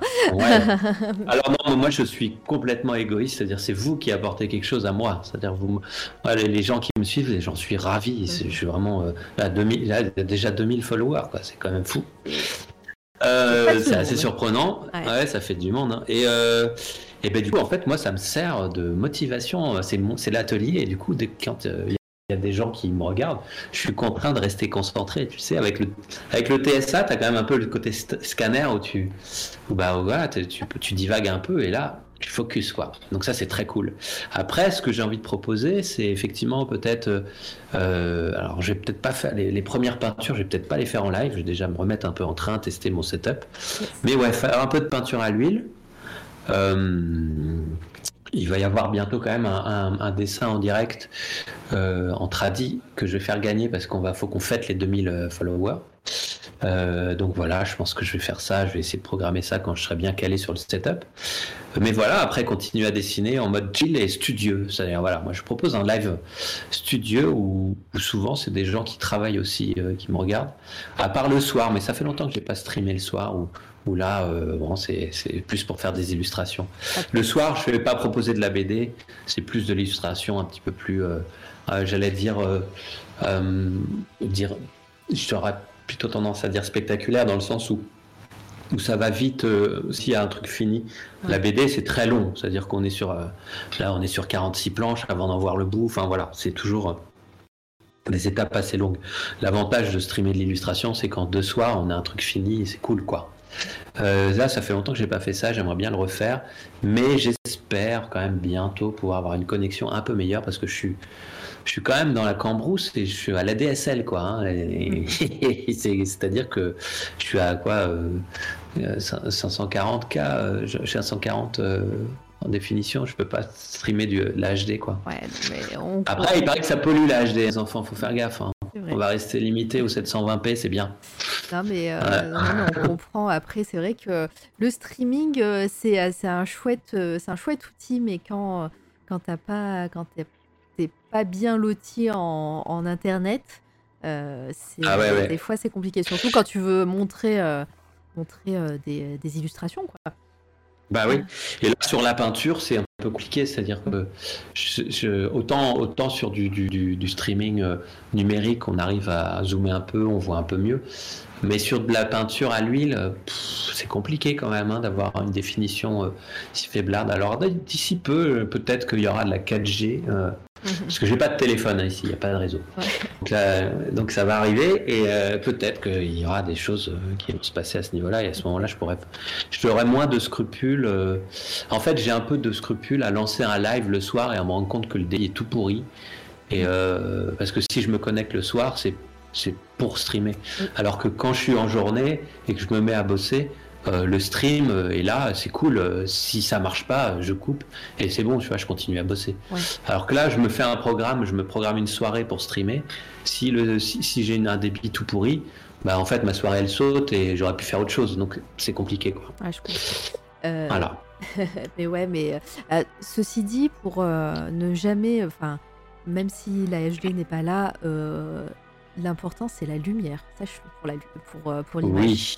La lumière, c'est très très important. Et moi, euh, moi personnellement, sur, euh, sur ma chaîne perso, j'ai. Elle était horrible cette phrase. Personnellement, sur ma chaîne perso, pardon. mais j'ai j'ai une caméra à, 25-30 balles et voilà, mm. c'est vraiment et je suis devant une fenêtre. Par contre, là, ça marche bien. Donc c'est après c'est ma tête hein, qu'on voit, mais c'est pas, je montre pas de dessin, donc euh, j'ai jamais testé, mais il faudrait. Euh, mais voilà, la lumière surtout, la lumière. Ouais, ouais, ouais. Non, mais ça, ça va être une question aussi. Ouais, bon, voilà, c'est en cours de réflexion, mais je prends mon temps. Et eh ben, alors, on se branche sur ta chaîne Twitch, euh, tout le monde. Hein, allez, allez follow Aurélien. En plus, là, on a entendu concours, dessin, gagner. Voilà. Donc. Exactement. C'est maintenant. Et, et donc, eh ben, et les projets professionnels euh, je tu viens de le dire, hein, tu es superstitieux, tu peux pas trop en dire si c'est pas si c'est pas encore acté. Mais euh, euh tu as dit que 2000, alors 2022, du coup, si j'ai bien compris, ça va être un peu tranquille. Ça sera surtout en 2023 où, qui, où il va sortir plein de choses. Bah ouais, plein de choses, ouais. Et c'est-à-dire qu'en 2023, il y a quatre bouquins qui devraient sortir. Ah. Euh, de la même série. C'est-à-dire que je suis en train de faire une série de quatre tomes chez ah, une, une, BD historique qui se passe, euh, qui s'appelle Visage au pluriel. Euh, et donc ça se déroule entre début 20e et fin de Seconde Guerre mondiale. Donc on suit, euh, on suit des personnages qui évoluent, qui sont... voilà, c'est une sorte de quête d'identité un peu sur ces périodes troubles. donc avec une histoire de filiation, enfin voilà, c'est une fresque un peu une fresque d'aventure, mais, mais dans un contexte historique pas très rigolo, encore une fois. Et oui, Oracle, c'était encore du papipou. Mais voilà, elle a l'habitude. Hein. Euh, et, donc ça, je fais les quatre bouquins et ils sortent d'affilée. Euh, après, tous les... Tous les... je reçois des mails, hein, super. Ça fait du bruit. Non, c'est bon. On a ah non, vous entendez pas. vous entendez pas, j'ai le casque. Et ça m'a pété les oreilles. Euh, et voilà, donc ils vont faire ce qu'on appelle du frigo, c'est-à-dire euh, je fais les bouquins et ensuite ils les sortent euh, à trois mois d'intervalle. Donc ça va être intense, euh, ça va être intense. Il devrait y avoir une expo aussi au musée, j'espère, dans un musée. Il y, y aurait plein de trucs qui, qui, vont qui vont avoir lieu autour de cette série-là. Et puis je croise les doigts là en ce moment pour une, une, suite favorable pour, pour un, un, autre projet avec Eric Corberan qui sera un peu sur le même format que l'homme-book, mais en couleur. Oh. Et qui serait une pagination importante, à nouveau, format roman graphique, hein, bien une grosse pagination, chez un, éditeur, un gros éditeur, euh, mais de, voilà, pour l'instant, on l'a bouclé là-dessus. Mais je serais très content de travailler avec eux. mais ouais. Ça serait... on croise les doigts pour tous ces beaux projets en tout cas. Euh, niveau illustration, euh, parce que bah, on a vu des commandes aussi. je, je, me souviens de la, c'est la Nausicaa un peu méca là que tu avais fait en live qui est immense. C'est quoi? C'est du A2, A1 même? Ou même C'est du 1m20 par 80. Ouais, c'est immense. Un gros truc. Euh, donc c'est ça, c'est des, euh, illustrations de commandes, etc. Est-ce qu'il y en a d'autres en, dans, euh, bah, j'ai des illustrations qui sont. Alors, je peux pas. Bah, si, je, je, vais montrer un petit peu pour le cinéma, euh, mais c'est difficile de parler de ça aussi. C'est compliqué, en fait. Il y a des trucs. Euh, j'ai aussi une collaboration qui se, qui se, pré, qui se profile. Mais là, j'ai pas de, de, de, délai, mais ce sera pour un spectacle, en fait, de, de théâtre. où il y aura une partie d'illustration. voilà, enfin, il y a plusieurs trucs dans ce coup-là qui sont rigolos. Qui font assez envie. Mais voilà, c'est assez varié. qui changent, euh, qui c'est clair. Bah, ça sera difficile à streamer ça en revanche. ah si, si, si, je le ferai en live. C'est vrai que le, là, le spectacle, je pourrais pas. Il y aura des captations, mais, euh, mais par contre, oui, l'illustration qui servira de décor pour ce spectacle, je, le, je la streamerai. Voilà, la streamer. Bah, euh, ouais. en tout cas, euh, c'est super intriguant tout ça. Et moi, j'ai hâte de découvrir ça. Et puis sur les réseaux sociaux, hein, euh, bah oui. voilà, on, verra, on verra tout ça. Voilà, allez follow Aurélien. dans le chat, est-ce que vous avez des questions pour terminer? Et on va finir peut-être. je t'ai pas prévenu enfin en, en, off, mais en général, je demande à mes invités euh, un coup de cœur du moment, un coup de cœur artistique. Est-ce que, est que tu as quelque chose en tête euh, le dernier coup de cœur artistique en bande dessinée, mhm. euh, je viens de me m'offrir le, le Christophe Blain et Jean-Marc Jancovici, qui est un gros pavé sur le, qui s'appelle Un monde sans fin, qui, qui parle des questions d'énergie, de, de, réchauffement climatique, et c'est d'actualité et c'est passionnant. Et c'est toujours assez surprenant parce que c'est des sujets hyper techniques. Euh, et qui pourtant euh, bah, arrive à être rendu euh, très didactique et, rigolo avec grâce au talent de Tablin quoi. Super. en, tout en jaune là comme ça là c'est. Ouais ouais. Waouh. Bon voilà c'est lui qui avait fait Quai d'Orsay enfin bon voilà mais très très chouette. Trop trop trop bien. Voilà. Il y a c'est tout? Euh, tu, euh, peux en donner d'autres si tu le souhaites. Euh, ça peut, c'est pas forcément du moment. Non, mais si c'est tout, moi ça me va. Hein. Non, en ce moment, je, sinon en ce moment, je réécoute à fond. les gens qui me suivent sur Twitch écoutent toujours les mêmes musiques. Mais en ce moment, je réécoute à, fond Benjamin Clémentine que je kiffe tellement. on va, on va pas écouter parce qu'on est sur Twitch, mais je vais, je vais mettre comme une Clémentine? Ouais, exactement. Clé. Mountain, yes. Et, euh, toujours ce même truc aussi, euh, euh, Black Monday Murder, qu'il faut, faut, lire absolument. Et encore dans le genre ah, oui, très sombre. en fait. Ouais. S'il y en a qui sont abonnés chez Akenab, il a une petite emote Clémentine qui est très, très choupie. Il y avait longtemps, dit Oracle. Bah oui, alors. voilà. Et euh... merde, je me suis trompée, je me suis trompée de chat. j'ai mis, mis, mis, les clémentines sur mon, euh, sur le, mon chat à moi. Euh, hop. Bon, bref, c'est pas grave. Comment peut-on soudoyer Oracle du Noir Pas et, du Et t'as dit, et dit, pardon, le, la dernière, le, la dernière. Euh... Black Monday Murders. Ah, mais oui, mais oui, mais oui, mais oui, mais oui, Black Monday. Ouais. Effectivement, euh, c'est sorti chez. Euh, Il est bavard cet homme. C'est pourquoi? C'est parce que Jonathan Hickman. Oui, c'est ça, Hickman. Ouais, c'est pas donné le nom d'auteur. C'est super bien. C'est sorti chez Urban Comics. Euh, ouais, c'est beau. C'est sublime. Euh, petit, petit côté complot, etc. Enfin, ouais, ouais.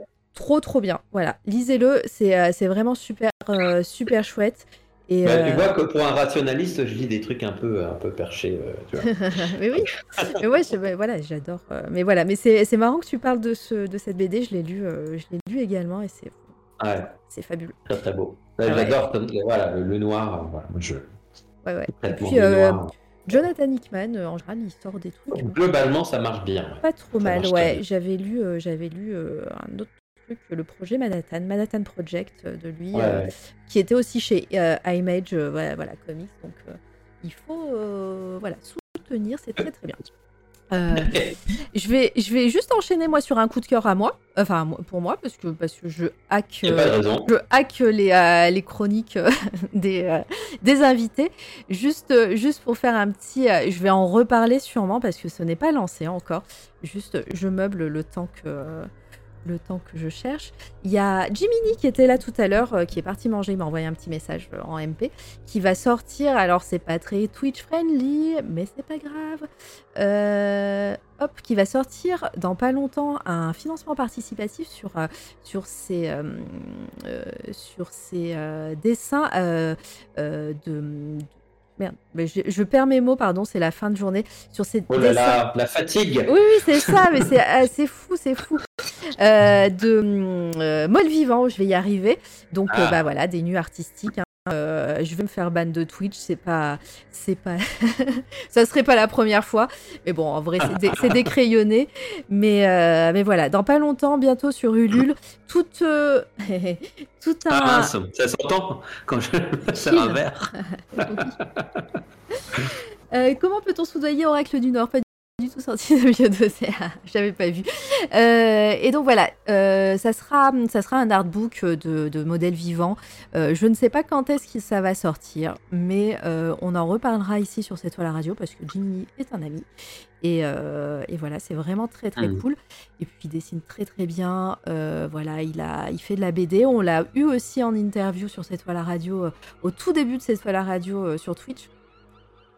Il y a des mouettes Oui, il y a des mouettes.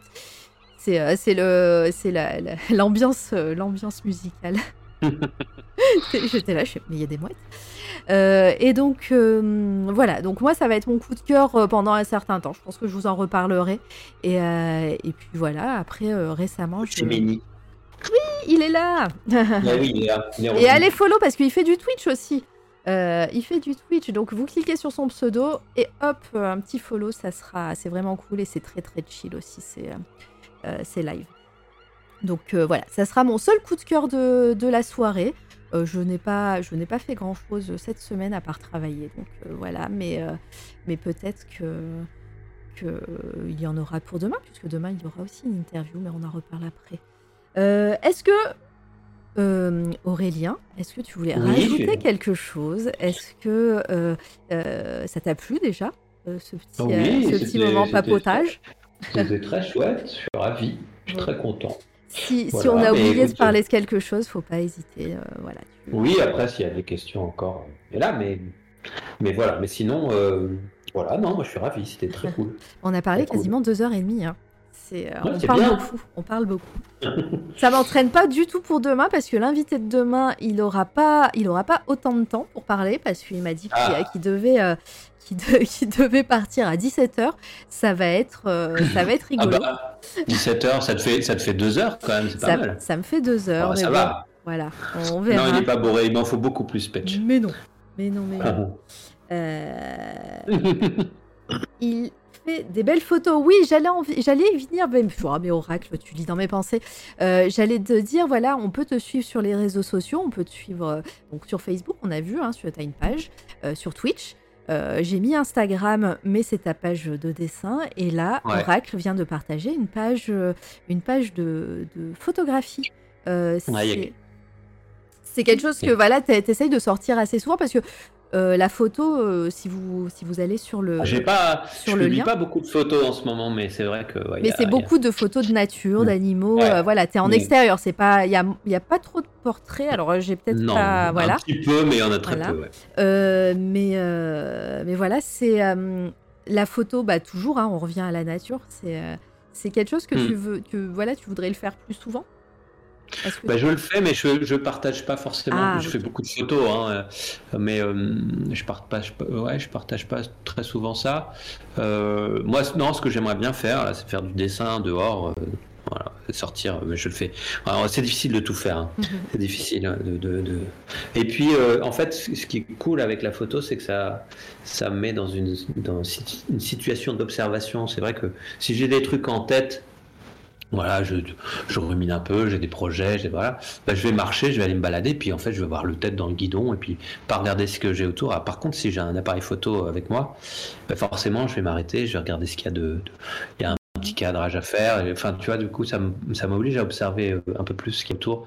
S'il y a des animaux, si je, ça m'oblige à marcher un peu plus doucement, à mettre un peu à l'affût. Enfin bon, c'est assez, ça, ça, rend plus actif. Ouais, c'est un, un, peu un prétexte pour, pour habiter le paysage un peu différemment quand même. Observer, c'est un, bah, un, autre mm. exercice, effectivement. En tout cas, tes photos sont magnifiques. Voilà. N'hésitez pas, voilà, des follow, des follow. Si on peut faire Mm. Euh, faire, ça, c'est cool. Merci pour tout le monde là dans le chat. Hein, pour, oui, euh, merci à vous, c'est cool euh, d'avoir été là. Ouais, vous avez, vous avez été assez sage. J'ai fait un, ban, mais, mais voilà, sinon vous avez été assez sage. J'ai raté. J'ai raté final. À la fin. Ah, à la fin, pardon. J'étais là, je fais où Et Comme libre et sauvage, ouais, bah carrément, ouais. Comme libre et sauvage. Ah ben oui, c'est vrai qu'elle fait ça. Euh, alors je rate souvent ses streams parce qu'elle stream le matin, il me semble. Mais euh, voilà, avec le travail, c'est compliqué. Mais, euh, mais avec plaisir, merci à vous. Alors, le programme. Tu restes là, Aurélien, je, te reprendrai après. Hein. le programme demain, j'insiste pour demain parce que je reçois Steve Baker qui fait aussi de la BD, qui a dessiné Bots chez Ankama, Ankama Édition. Euh, c'est une trilogie et puis il dessine euh, dans Spirou, euh, voilà, il fait assez, ça, va être assez différent de ce qu'on voit d'habitude. Là, on était sur une sur une lancée un petit peu dark, mais mais voilà, là on va on, va aller un peu dans le par, on en a parlé hein, ceci dit aujourd'hui de, jeunesse, mais là ça, va être voilà de, de, la BD jeunesse et et puis, et puis Bot, c'est vraiment, vraiment très très cool. Mais on en parlera demain avec Steve Baker. Ça sera on est toujours sage sur les streams, c'est vrai. Euh, comme avant-hier, mais ça c'était autre chose. Et, donc, euh, Steve Baker, c'est à 15h, donc euh, l'horaire est un petit peu différent. Donc voilà, je, sais qu'il y a beaucoup de personnes qui travaillent, voilà. Mais si, si vous êtes dans les parages, voilà, faut pas, faut pas hésiter à mettre un petit onglet et bien une petite fenêtre de pour pour Steve Baker parce que voilà, c'est un, un, gars super cool.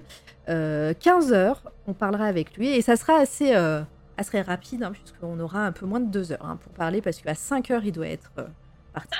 Enfin, il doit être quelque part à 5 heures. Voilà, donc euh, ça va être le, challenge. Euh, sinon, pour le programme de la semaine prochaine, on aura, je, vais faire du gaming ici même lundi. je vous l'ai dit, un, lundi sur deux, c'est Jabber qui fait de la musique. Mais le lundi d'après, ben, c'est moi qui fais du gaming et je vais continuer God of War. Euh, qui est sorti en PC. Je l'ai même pas fait exprès, j'avais oublié que ça sortait en euh, sur PC pardon, euh, la semaine dernière. Et au final, bah, moi je le fais sur PS4 parce que bah, voilà, comme ça.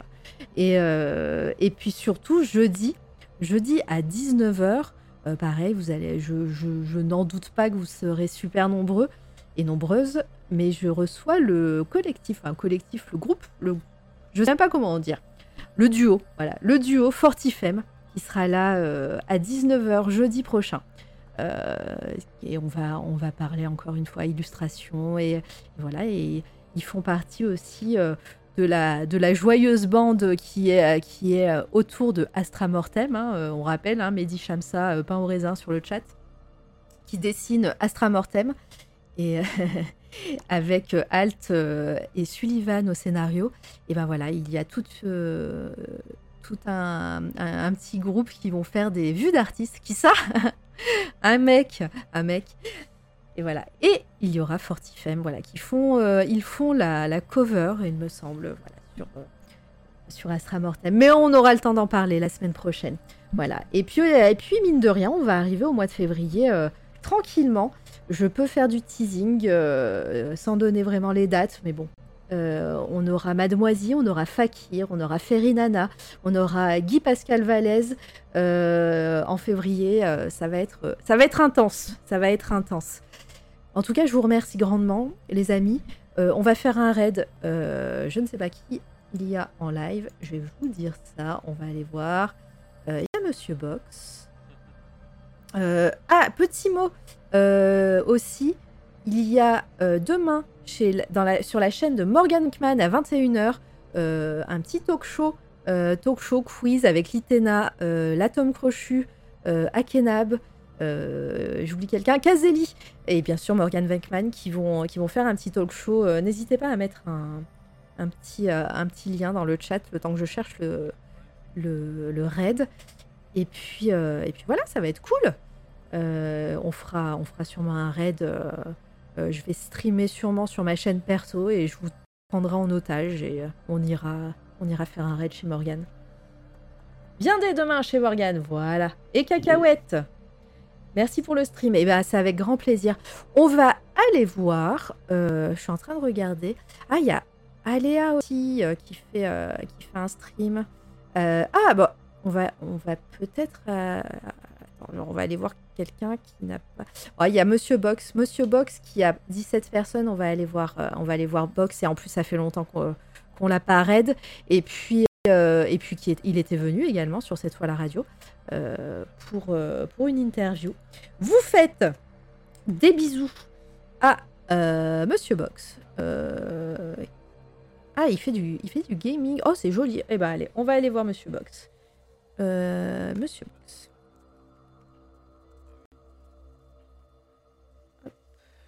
Pardon, hein, je, sais faire plein de choses en même temps. Monsieur Box. Voilà. c'est bon, c'est la bonne personne qui est lancée. Vous faites euh, du bruit. Je sais pas comment on dit euh, dans ces cas-là, mais en tout cas, vous mettez, vous dites bonjour à Box, vous lui faites un bisou et, euh, ça fait toujours plaisir. Et c'est un artiste aussi fabuleux. Merci encore pour, vos, pour votre présence. Laurine, merci pour ton raid, Laurine Kirk. voilà, Volta, Métos, Oracle, Aurélien qui est dans le chat, Pain au raisin, Jiminy, euh, merci, merci. J'ai oublié plein de gens. Il y avait Rosie, Narcisse, euh, il y avait Robin aussi qui est passé. Non, mais en fait, c'est dangereux. C'est dangereux de faire une liste ancestrale, de faire une liste parce que j'ai oublié des gens. J'arrête, j'arrête. Allez, gros bisous. À bientôt. Et bien sûr, euh, la rediff, la rediff sur SoundCloud, Spotify, Spotify, Spotify et j'en ai oublié iTunes bientôt de l'interview d'Aurélien. Allez. Salut